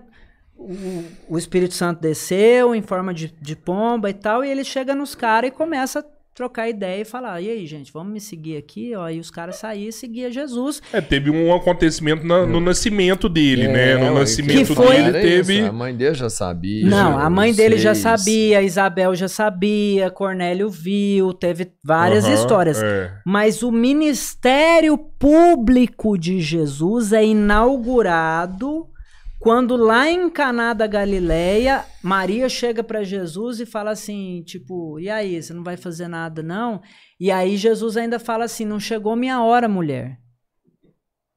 E ele, tipo assim, calma que não, não é o momento. E a partir daquilo ali é que ele revê a história de novo e ele fala, não, então agora vocês pegam lá as metretas, enche de água e a Maria fala lá, faz tudo que ele tá falando que vai dar certo, gente. Pode, pode confiar. E a partir da transformação da água em vinho em Caná da Galileia, é que o ministério público de Jesus é inaugurado e que as pessoas começam a ver os milagres acontecerem e que a partir dali inaugura-se o tempo dos milagres no ministério de Jesus. Ou seja, por que, que até os 30 anos então não aconteceram tantas coisas? Porque Jesus ele estava se preparando para os três anos intensos que ele iria viver. Sim. Então, agora, para mim, esses milagres maiores, que chamam muita atenção e que vão ser as marcas do meu apostolado, que vai realmente falar assim, cara, o cara tá fazendo um milagre mesmo. O cara chegou ali no hospital de Araguari e, brother, um monte de gente. Eu tava lá, eu vi, um monte de gente levantou e várias coisas aconteceram e o negócio, nossa, tá bombando. Você acha que esse momento vai chegar também? Obviamente. Obviamente. Porque senão, uai, cadê? O que Jesus é esse que não tá fazendo nem milagre? Não, porque. Uai, Jesus minha- tá falando que eu vai achava curar. que ele ia voltar só, pra, só pro juízo final. Mas vamos lá, vamos lá. Jesus, não, vamos pensar nisso aqui agora, por isso que é difícil entender as minhas três formas. Jesus não, eu não represento agora, nesse momento, Jesus voltou. Não. Deus, Jesus não voltou aqui no podcast, Aham. tá, tá, tá, tá, tá. Então, o que que eu tô, o que que eu tô agora fazendo? Junta, secretamente, o mundo não tá sabendo do que que tá acontecendo aqui, que eu tô conversando aqui no podcast. Isso aqui tá acontecendo. Esse momento, por exemplo, hoje eu conversei com um cara que tá fazendo um documentário pra HBO Max, falando sobre sexualidade, e ele me procurou porque alguém falou e marcou um comentário, e ele veio parar comigo. E a hora que eu terminei de contar a minha história pra ele, ele ficou assim, brother, como assim? Isso aí, nossa, deu nó aqui na minha cabeça. Você me comentou isso comigo antes, mas. E aí eu tive com a outra pessoa também, que é um cara que é brother também, nadador, teve lá em casa hoje. E aí eu tô conversando com gente o dia inteiro. O dia inteiro conversando com gente pra contar essa história, O que, que vai acontecer? que não é pra convencer ninguém de nada. É pra eu passar a mensagem agora e dentre as pessoas que ouvirem a mensagem, o brother que tá ali no computador vai chegar e falar assim: Nossa, eu, eu, eu me identifiquei muito com o Eduardo. E aí ele entrou aqui, entrou em contato comigo, fez o cadastro dele, vai receber o manual, vai começar a se preparar para a função dele como 144 mil. Por quê? Porque assim como eu estou sendo preparado para a minha missão, os 144 mil também vão ser preparados para uma missão específica. Eles têm um papel específico. E o que a gente vai fazer é algo extremamente simples, mas extremamente específico e que vai dar bom. Por quê? No dia que a gente juntar os 144 mil, que é daqui a poucos dias, o que, que vai desmascarar o chinês. mas como que eu vou fazer isso, brother? Nós vamos criar um arquivo na nuvem que nada mais é do que uma música e um videoclipe. Essa música e esse videoclipe vai ter toda essa mensagem dessa história bizarra que eu contei pra vocês aqui, em forma de música faroeste caboclo. Imagina uma música grande pra caramba, de uns 15 minutos e um videoclipe. E os 144 mil vão pegar esse arquivo e vão jogar isso nas suas redes sociais. Ao mesmo tempo em que a gente está transmitindo ao vivo um evento junto com os 144 mil lá acontecendo, e nesse evento acontecendo uma festa, uma celebração.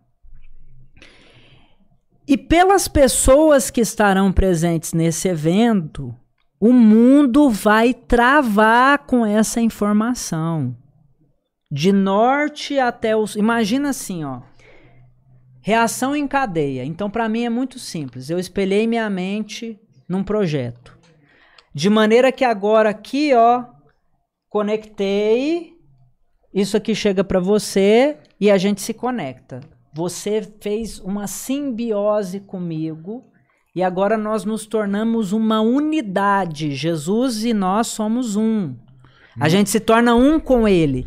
De maneira que eu consigo transferir para você a mesma visão de mundo que. Nesse momento você vai estar preparado para falar: Eu sou Jesus. Nesse momento eu não vou estar tá nem preparado. As pessoas vão olhar e vão ver. E vão ver que está escrito: todo olho verá, toda língua confessará, até os que ultrapassaram, o que os tra é, transpassaram. Que é o cara que foi lá e enfiou a, a lança do lado de Jesus. O que, que significa isso? Significa que o brother que passou ontem do meu lado, que trocou ideia comigo, que ouviu a minha história e que falou: esse cara tá doido. Esse cara, naquele dia, vai falar assim: nossa, o brother é o Messias mesmo. Olha lá, e agora os milagres estão tá acontecendo. Não tem como negar que isso é verdade. Pá, pá, pá, pá, pá. E quando você tiver nesse reconhecido, na verdade, o, a besta lá, ela vem para vingar de você.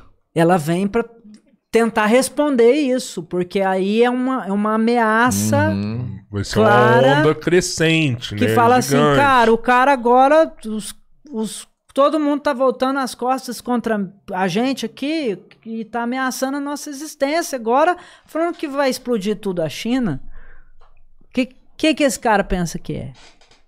Porque não existe espaço no mundo para Cristo e o anticristo dois corpos não ocupam o mesmo espaço. E, e a China, ela vai acabar de esfarelar mesmo, vai virar pó. O mal, ele é extirpado da terra.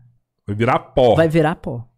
A Rússia vai junto nessa Vai aí. junto nessa uma história. Uma bomba atômica que vai Eu não acredito que é uma. Eu não acredito que seja uma. Várias bombas atômicas. Destruindo tudo. Mas tudo, você já ouviu tudo, falar que o planeta tudo. não está preparado para receber várias bombas atômicas? Cara, mas várias, vamos pensar assim: quantas bombas seriam necessárias para destruir a China inteira? Você quer que eu te responda isso? Ah. Eu não sei, mas eu tenho certeza que tem um plano pronto. Tá. Uhum. Mas você teria que fazer massivamente China e Rússia. Tudo junto. Se você começa a quebrar não. a perna de um, o outro vai lá e. Não, brother, e, tipo, é uma, é uma né? ação conjunta. É, isso aí é inteligência. Eu não sou um especialista em guerra. Uhum. E não sou você eu. É o contrário, né? Você é especialista e da não paz. Sou, mano. E não sou o cara que vou apertar o botão. Uhum. Quem vai apertar o botão e o que, que, você acha dos falsos profetas que já vieram aí, igual o Henrique Cristo? O Henrique Cristo. Ah, eu gosto do Henrique Cristo. Eu acho que ele é um meme divertido, ele é um, um, uma coisa tipo. Só que assim, cara, é, é, inevitável que as pessoas me comparem ao, ao, Henry. ao Henrique Cristo, ao Cabo da Ciolo e até o Pablo Marçal, né? Porque ah, o Pablo Marçal também falou que 10 pessoas falaram que ele ia ser o presidente do Brasil e agora ele acredita nisso porque ele entendeu que foi o sinal de Deus para Deus falar com ele. Beleza, tá tudo certo. E porque assim, cara, eu não é a ideia do cara, eu não sei como é que o cara chegou nessa conclusão e o cara tá lá de boa, não tá fazendo mal para ninguém, entende isso? Não é uma coisa assim, tipo, nossa, que grave. Agora, Não, ele tá escravizando as pessoas, ele tá explorando as pessoas, ele tá maltratando as pessoas, ele tá assim, ele tá fazendo mal, brother. Ele, ele em nome de Deus, ele tá. Entende isso? Então, pra mim, é só engraçado. Ó, E é pra mostrar que os falsos profetas realmente estão aí. sim, dia 22 de janeiro de 2022, 2023, né? A China acaba junto com a, com a Rússia.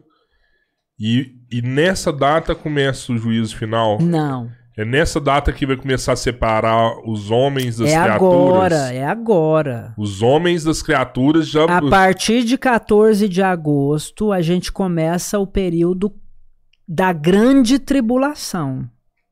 Aí é que vão vir as pragas todas do Apocalipse e vai vir uma caralhada de coisa. A partir do A dia partir, 14 de a agosto. partir do dia 14 de agosto. E o Então tempo. o povo vai sofrer pra caralho, então, nessa época. Só que durante um período muito curto de tempo, consideravelmente. Por isso que fala que esses dias seriam abreviados, porque imagina a gente ficar agora dois, três anos nessa guerra, brother. Entendeu? Não, não, não faz sentido. E aí você vê, cara, tipo assim, a tensão que existe disso. Ontem tava ruim, anteontem. Uhum. Anteontem tava ruim, ontem ficou pior. Nossa, não sei hoje. se foi ontem ou hoje, eles jogaram, bombardearam um shopping cheio de, de Hoje, acho que pessoas. foi né? hoje, amor. Não, e aí você vai vendo o movimento que a China está fazendo, o movimento que a Rússia está fazendo, essa questão de Taiwan tensionando ali, ó. hum, e você imagina como que tá. E a guerra, então, ela vai durar até essa data. Vai ser nesse dia que a Até- guerra vai acabar. é, O, o ponto X do fim da guerra é É esse. esse. É esse. Pô, caralho, mano. E, pro- e aí eu não- e aí tem algumas coisas que elas não ficaram claras para mim ainda. Então, por exemplo, é, a partir do momento, tá, cheguei na história e, e, e tô conversando com todo mundo, porque aí eu vou conversar com o presidente dos Estados Unidos, vou conversar com Israel, vou conversar é, com, com os presidenciáveis do Brasil, vou conversar.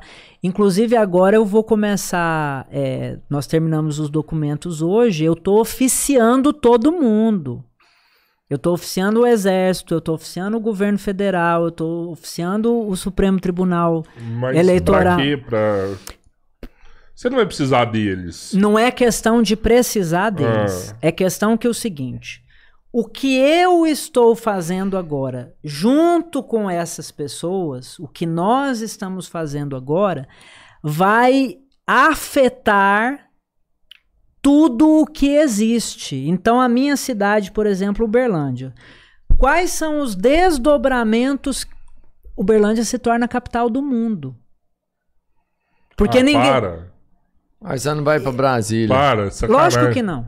Uberlândia vai ser capital do mundo. Uberlândia vai ser o capital do mundo e Araguari vai crescer pra caramba por causa disso, porque aí a gente vai chegar até aqui fácil, é 25 quilômetros aqui.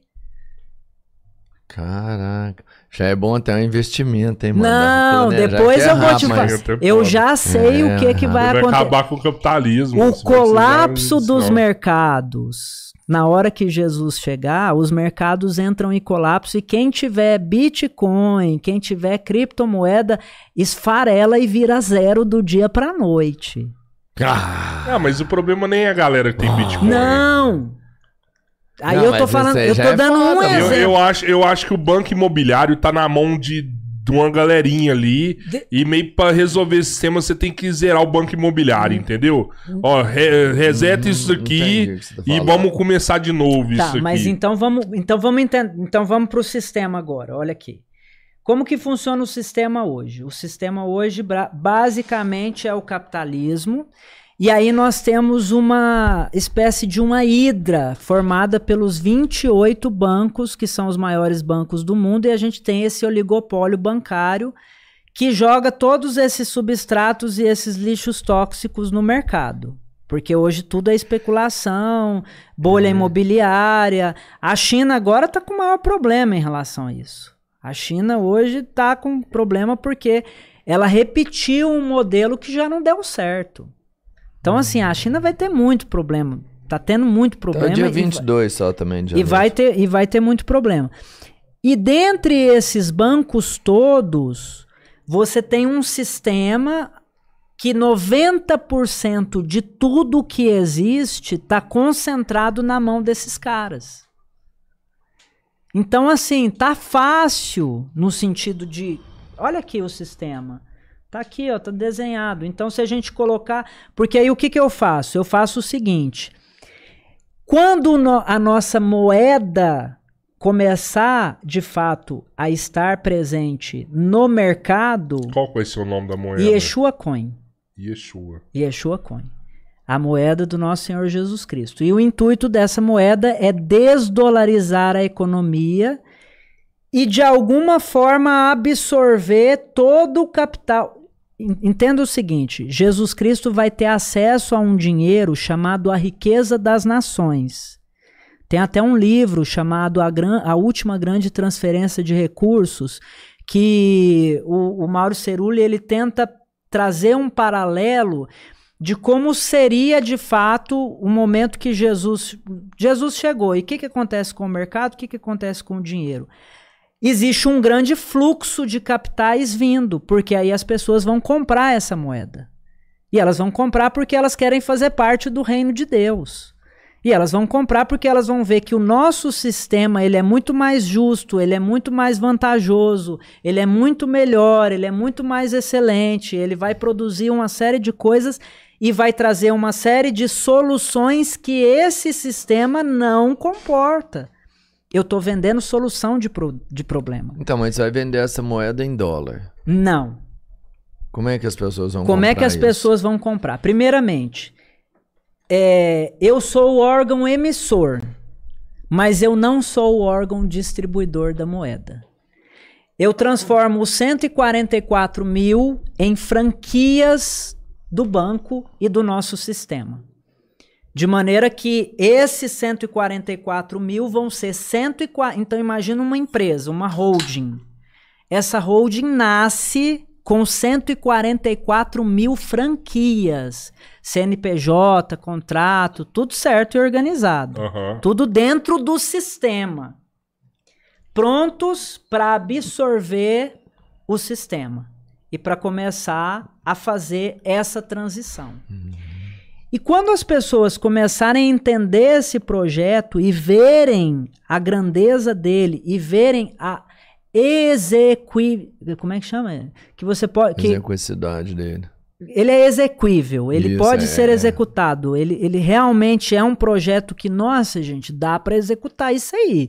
Por mais diferentão que seja, o brother realmente falou uma coisa que faz sentido, que tem um caminho, que tem um começo, um meio, um fim e, e, e faz a, a roda girar. E quando a gente apresenta isso, as pessoas naturalmente compram isso. E as pessoas, porque hoje o que, que se tornou o dinheiro? Fé. O Ah, dinheiro hoje se tornou uma, um sistema de Eu crenças. fiquei um pouco decepcionado com essa parte sua aí. Eu achava que depois do juízo final a gente ia igualar, sabe? Tipo assim, o reino dos céus ia virar igual o reino da terra.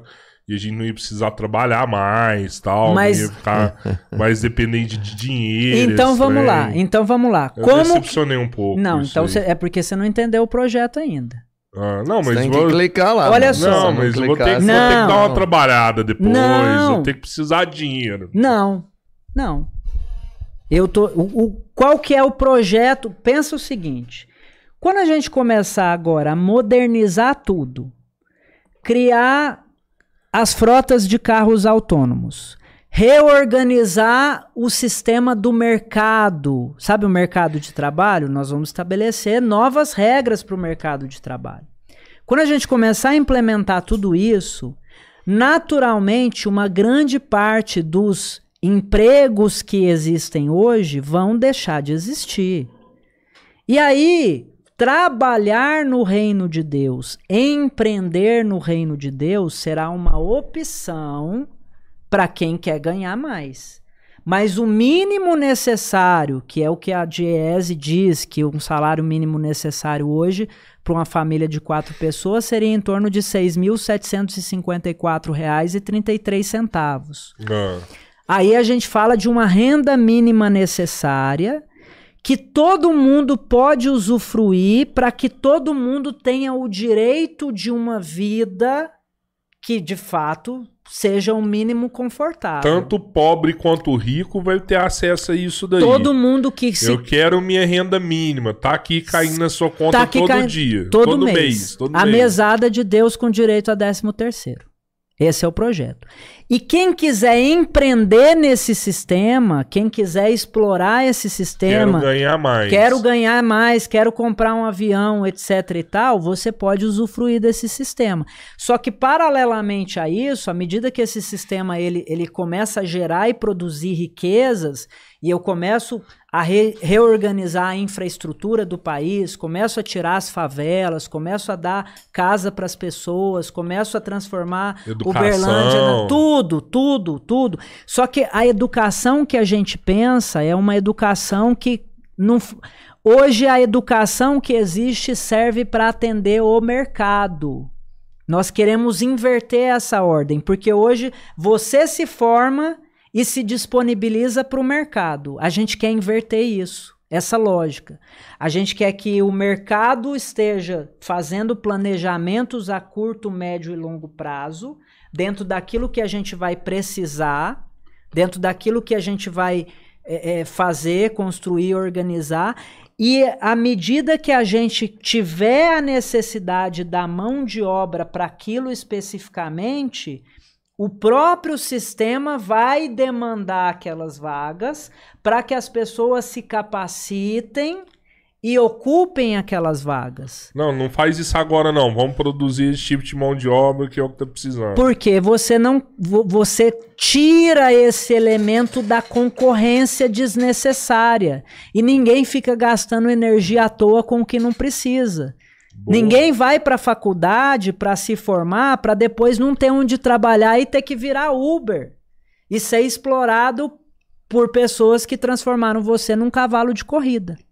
Porque elas apostam o dinheiro lá e exploram você aqui, 30% dos seus ganhos vai para o cara que está lá sentado, que um dia ele teve um dinheiro, comprou uma ação do Uber e agora ele te explora como ele quiser. Mano, eu acho que pode marcar outro podcast para falar do seu plano de governo. Depois do dia. Depois do dia 15, dia 20, né?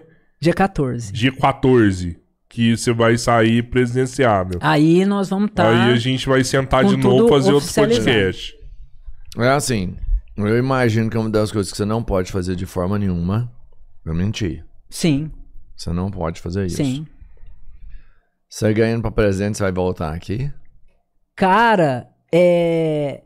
Olha, olha como, como, como a minha visão em relação a, a tudo isso é muito diferente. Porque quando eu olho para você, quando eu olho para vocês, quando eu olho para os três irmãos, quando eu olho para o que aconteceu aqui, a gente chegando agora, indo para o encerramento do, do, do programa, é, para mim eu me conectei com vocês. Total, eu me conectei total. com a história de vocês. Eu me conectei com a essência de vocês. Então, a partir desse momento, eu já vejo vocês como parte de mim. Ainda que agora você não consiga enxergar isso. Ainda que isso agora, nessa primeira conversa que a gente teve, que a gente se conheceu, que praticamente a gente foi apresentado um para o outro aqui agora, você, é, é para mim, já tá lá pronto. Você já é esse cara. Por quê? Porque, cara, eu tô contando com o favor de Deus para isso aqui.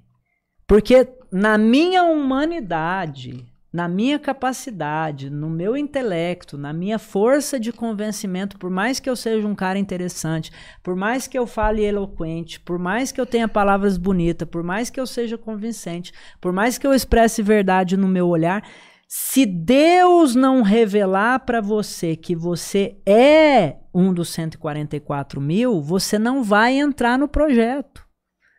Você não vai se identificar com isso. Você vai ficar nessa posição de tipo assim: eu vou esperar agora para ver o, o que esse cara. Respeito tudo, mas eu vou ficar para segunda chamada e, e vou ver. E tá Cara, tudo mas não certo. vai ter bem, segunda chamada, bem, não. É bem. 144, acabou, mano. Não, segunda chamada. Se você pegou chamada... sua vaga, você tá, senão você tá fora. Mas aí é que tá. Entrou com, como 144. Aí no- o cara não entrou.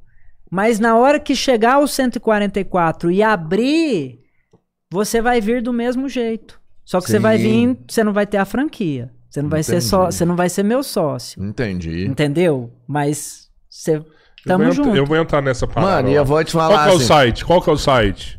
tá? Que é, é, eduardoteodoro.com Meu WhatsApp tá lá e quem quiser marcar agenda, entrevista, reunião, videochamada, é, chá de família, visita na sua casa, tô à sua Eu, disposição. eduardoteodoro.com. Ponto com, Eu ponto já com. vou entrar lá e já vou garantir minha franquia com, com Pronto, Deus, tá cara. vendo? Mano, é isso que eu ia te Não falar. paga nada pra franquear. Basta. Cara, você, você vai entender o seguinte: o que que é, o, o- que que você precisa precisa ver sobre isso?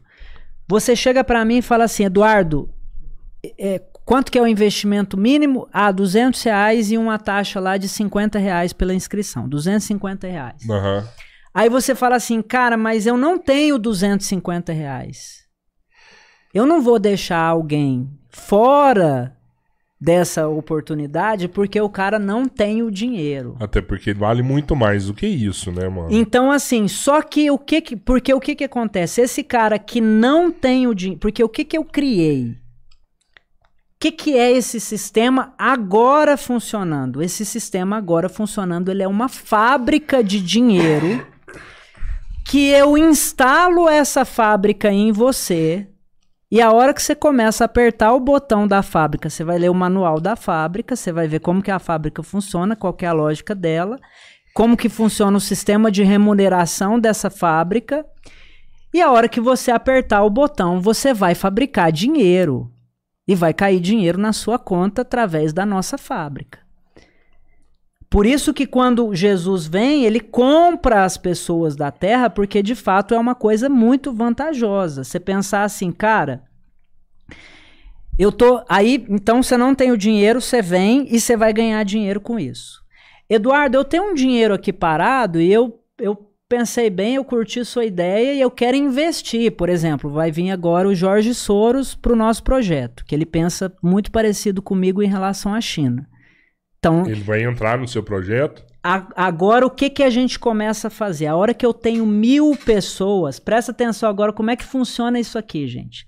A hora que eu tenho mil, porque agora entrou, o cara se torna uma parte de mim, eu me conecto com ele e a nossa seita começa a trabalhar da seguinte forma: formiguinha, somos uma colmeia, o nosso general é Cristo e a gente vai começar a trabalhar agora. Tarefa do dia valendo 100 Yeshua Coin. Marque o Jorge Soros nesta publicação.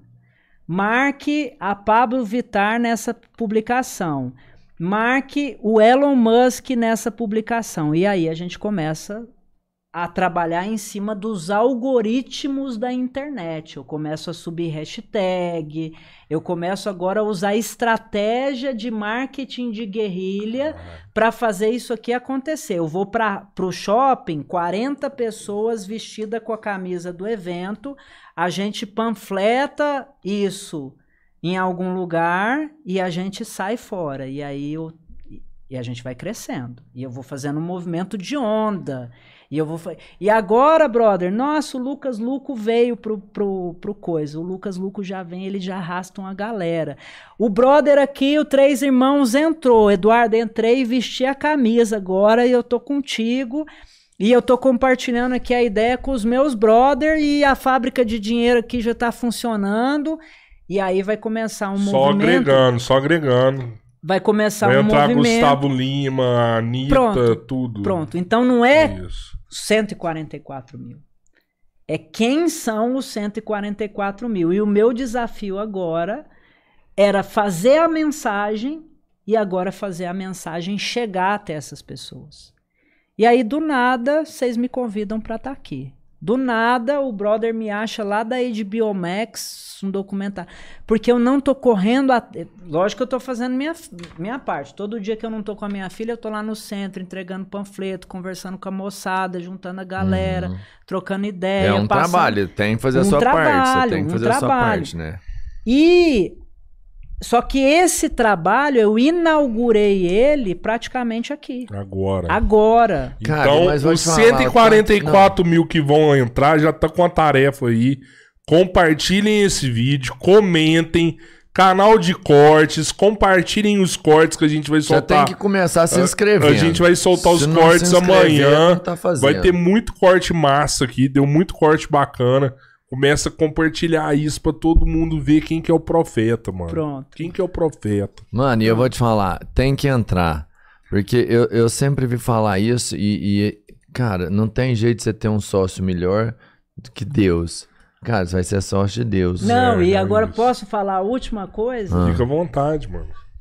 Uma Yeshua Coin, o maior projeto de distribuição de riquezas e renda de todos os tempos. Aí aqui, como a gente fez um cartão limitado, eu fiz um investimento mínimo promocional a partir de 10 reais. Mas ninguém está colocando 10 reais por causa disso que vem embaixo. 10 mil por cento de rendimento, que é igual a 100 vezes, até dia 31 do 12 de 2022. Oferta única para 144 mil pessoas. Acesse e garanta sua eleição. Isso aqui Mano, eu é dou conta rede. de oferecer um rendimento pro cara. O cara entrou no nosso projeto. De tudo que ele trouxer de investimento, ele vai receber o dízimo. A nossa igreja a gente não paga, a, a Não- gente não, não cobra o cobra. dízimo. A gente dá Paga. o dízimo para você. Você agora, como membro da nossa família, você tem o direito de receber o dízimo. Você se torna um sacerdote da ordem de Melquisedeque. E além disso, você recebe a unção que estava sobre a vida de Isaac, que colheu 100 vezes mais no mesmo ano. Então, tudo que você investir, eu te pago até o dia 31 de dezembro 100 vezes o valor que você investiu. Não importa se for 100 mil ou se for um milhão. Porque o sistema, na hora que ele abrir, não tem como ele não te pagar. E é só para 144 mil pessoas. Eu vou ter 5 bilhões de pessoas nesse sistema. Eu vou ter trilhões de dólares sendo investido e atraindo. Isso aqui é uma, é uma, isso aqui é um imã de atrair dinheiro, de atrair investimento. E, isso aqui é tudo transparente, brother. É tudo planilha, é tudo blockchain, é tudo impresso. E as moedas que são lançadas, para você ter uma ideia, dentro do nosso sistema, a gente fez um- um- uma ideia de blockchain. Só que, por exemplo, você entrou no reino de Deus, você ganha um número de acordo com o número que. Você é o. é, o número 82. Você vai. A gente divide em 12 tribos, que é o que está dividido lá. Cada um faz parte de uma tribo de acordo com a data do seu nascimento. E aí está dividido lá. Você passa a ser um franqueado do banco e você passa a vender a moeda com spread bancário que vai ser lucro para sua franquia. E você vai vender essa Yeshua Coin a dois reais para quem é brasileiro e a um dólar para quem é estrangeiro que é rico. O cara da África vai pagar dois reais. E aí você vai Pô, esse começar. trem vai virar meio que pirâmide, não, vai não, velho? Não, porque é o seguinte, por que, que isso aqui não vira pirâmide? Porque isso aqui é um sistema financeiro. Isso aqui é um sistema financeiro. E essa pirâmide invertida, ela justamente traz essa inversão. É uma pirâmide? É. Por quê? Porque a nossa sociedade ela é formada em uma pirâmide. Só que essa pirâmide que existe hoje, que é o anticristo lá em cima no topo, e os ricos aqui e os pobres lá embaixo na pirâmide, que é uma pirâmide humana, vem uma pirâmide com a cruz de Cristo embaixo, que ela é vazada no meio, ou seja, ninguém está em cima de ninguém, mas tem essa faixa que consegue atender e proteger todo mundo, e esse olho que está no meio de todo mundo. Ele não está acima, ele está dentro. E aí a ideia é que a gente faça essa pirâmide invertida. Sabe aonde que está nessa representação os 144 mil? Aqui a cruz representa Cristo e os 144 mil estão aqui na base dessa pirâmide. E joga para cima para todo mundo e a gente consegue abraçar todo mundo e todo mundo consegue ter dignidade. E dentro desse sistema nós temos produtos, como por exemplo um aplicativo de mobilidade urbana, só que em vez do cara pagar 30%, ele paga uma mensalidade de 100 reais. E isso vai para o sistema dentro de um sistema de distribuição de marketing multinível. Essa aí foi forte também, hein? É isso. É Dentro isso. de um porque Jesus usou o sistema de marketing multinível para multiplicar os seus discípulos e para encher a terra dos discípulos de Jesus. A metodologia de multiplicação de Jesus foi essa ideia do marketing multinível que todo mundo pode chegar, acessar, etc e tal. E aí essa base de... To... Ah, o cara entrou na, na, na história. Quem vai receber primeiro? Quem entrou por último. Então, o cara que chegar aqui no projeto no dia 13 de agosto, ele vai ser o primeiro a receber. Nossa, cheguei agora, não vai dar tempo de eu chamar ninguém. Pega todo o dinheiro que você tem e investe, porque daqui a pouco você vai ser o primeiro a receber. Vai ser rapidinho. Tá do lado, vai tá do lado. Só então, é o esse... seguinte, se o cara esperar até o dia 13, talvez ele não entre. Provavelmente a gente vai fazer isso tudo, juntar os 144 mil em 40 dias. 40 dias. E aí os, os 10 dias uhum. é para só organizar o evento e deixar todo mundo afinadinho com, com o nosso sistema. E essas pessoas, elas já têm conhecimentos anteriores, elas já estão vindo mais ou uhum. menos preparadas. Eu não Sim. preciso ensinar vocês sobre o bem, sobre o belo, sobre o bom, sobre o justo, sobre. Entende? Essas pessoas, esses 144 mil, eles têm umas determinadas características que é tem a ver com o amor, com a inclusão, com olhar para as pessoas e ver os outros como iguais, como irmãos. Eduardo, Vou deixar você acabar com o podcast hoje. Hoje quem vai encerrar vai é, ser você. Não, não vai falar dos parceiros. Vamos falar dos parceiros, parceiros primeiro, né? E aí depois os parceiros é. você encerra o podcast para nós. Que aí vai ser fantástico né? É, primeiro eu vou falar aí da Futuristic Games. Entra lá no nosso site, a gente entrega em todo o Brasil. Frete grátis a partir de 80 reais. Divide em 12 vezes aí todos os produtos que a gente tem no site. Uberlândia Refresco, 46 anos na distribuição de bebidas na nossa região. Triângulo Mineiro, Alto Paranaíba, Noroeste Minas. Os caras são franquia da Coca-Cola. Distribuição de água, suco, cerveja, refrigerantes. Uberlândia Refresco. Badião, a melhor rede de supermercados da região, são duas lojas em Araguari. Na verdade, são várias empresas administradas por essa família. Se você conhece o nome, pode ir lá que você vai receber o melhor. É isso que eles sempre entregam para você. Termolar é um parceiro internacional, a referência em produtos térmicos. Termolar, tudo que é bom dura mais. Tiquental, né, nosso parceiro aí, sempre com a gente aí, toda semana a gente recebe essa delícia da Tiquental. Isso, crocante. Os melhores franguinhos, é... super crocante. Crocante por fora e macio por dentro. Temperinho Tem sanduíche especial. lá especial também. Sanduíche, cebola milanesa. Pô, entra no aplicativo, pede lá com os caras lá, que é muito Friend bom. Chicken, Tiquental. Tem mais alguém aí, Pedrão? E a rede de combustíveis do posto Rafa, né? Aqui em Araguari são três postos, lá em Berlândia tem um posto também. É, rede de postos Rafa. Sempre onde a gente está abastecendo é, lá, nossos você veículos. Pode, você pode dividir o seu abastecimento lá. Depois você passa para a segunda página só para você ver uma coisa. Caraca. Muito legal, hein? Do suas palavras. Cara, eu quero agradecer essa oportunidade. eu me sinto assim muito honrado por estar aqui com vocês, compartilhando é, um pouquinho dessa loucura toda, né? Porque, cara, Deus escolheu as coisas loucas desse mundo e eu sei o tanto que parece para muitas pessoas que me ouviram, né? Às vezes pode parece que tem momentos de lucidez e tem momentos que a nossa mente tenta a, acompanhar, assimilar isso e não, não dá conta. Parece uma coisa assim, muito além da nossa compreensão realmente. E se de alguma forma você se identificou comigo, com o nosso projeto, é, eu, eu, eu, me lembro essa história do sócio, né, de chamar as pessoas para serem meus sócios. eu, eu vi um comercial do Gurgel. O dono do Gurgel, há muitos anos atrás, quando ele Um era uma carrinho, pessoa né? que, cara, ele estava falando de carro elétrico quando ninguém mais estava falando.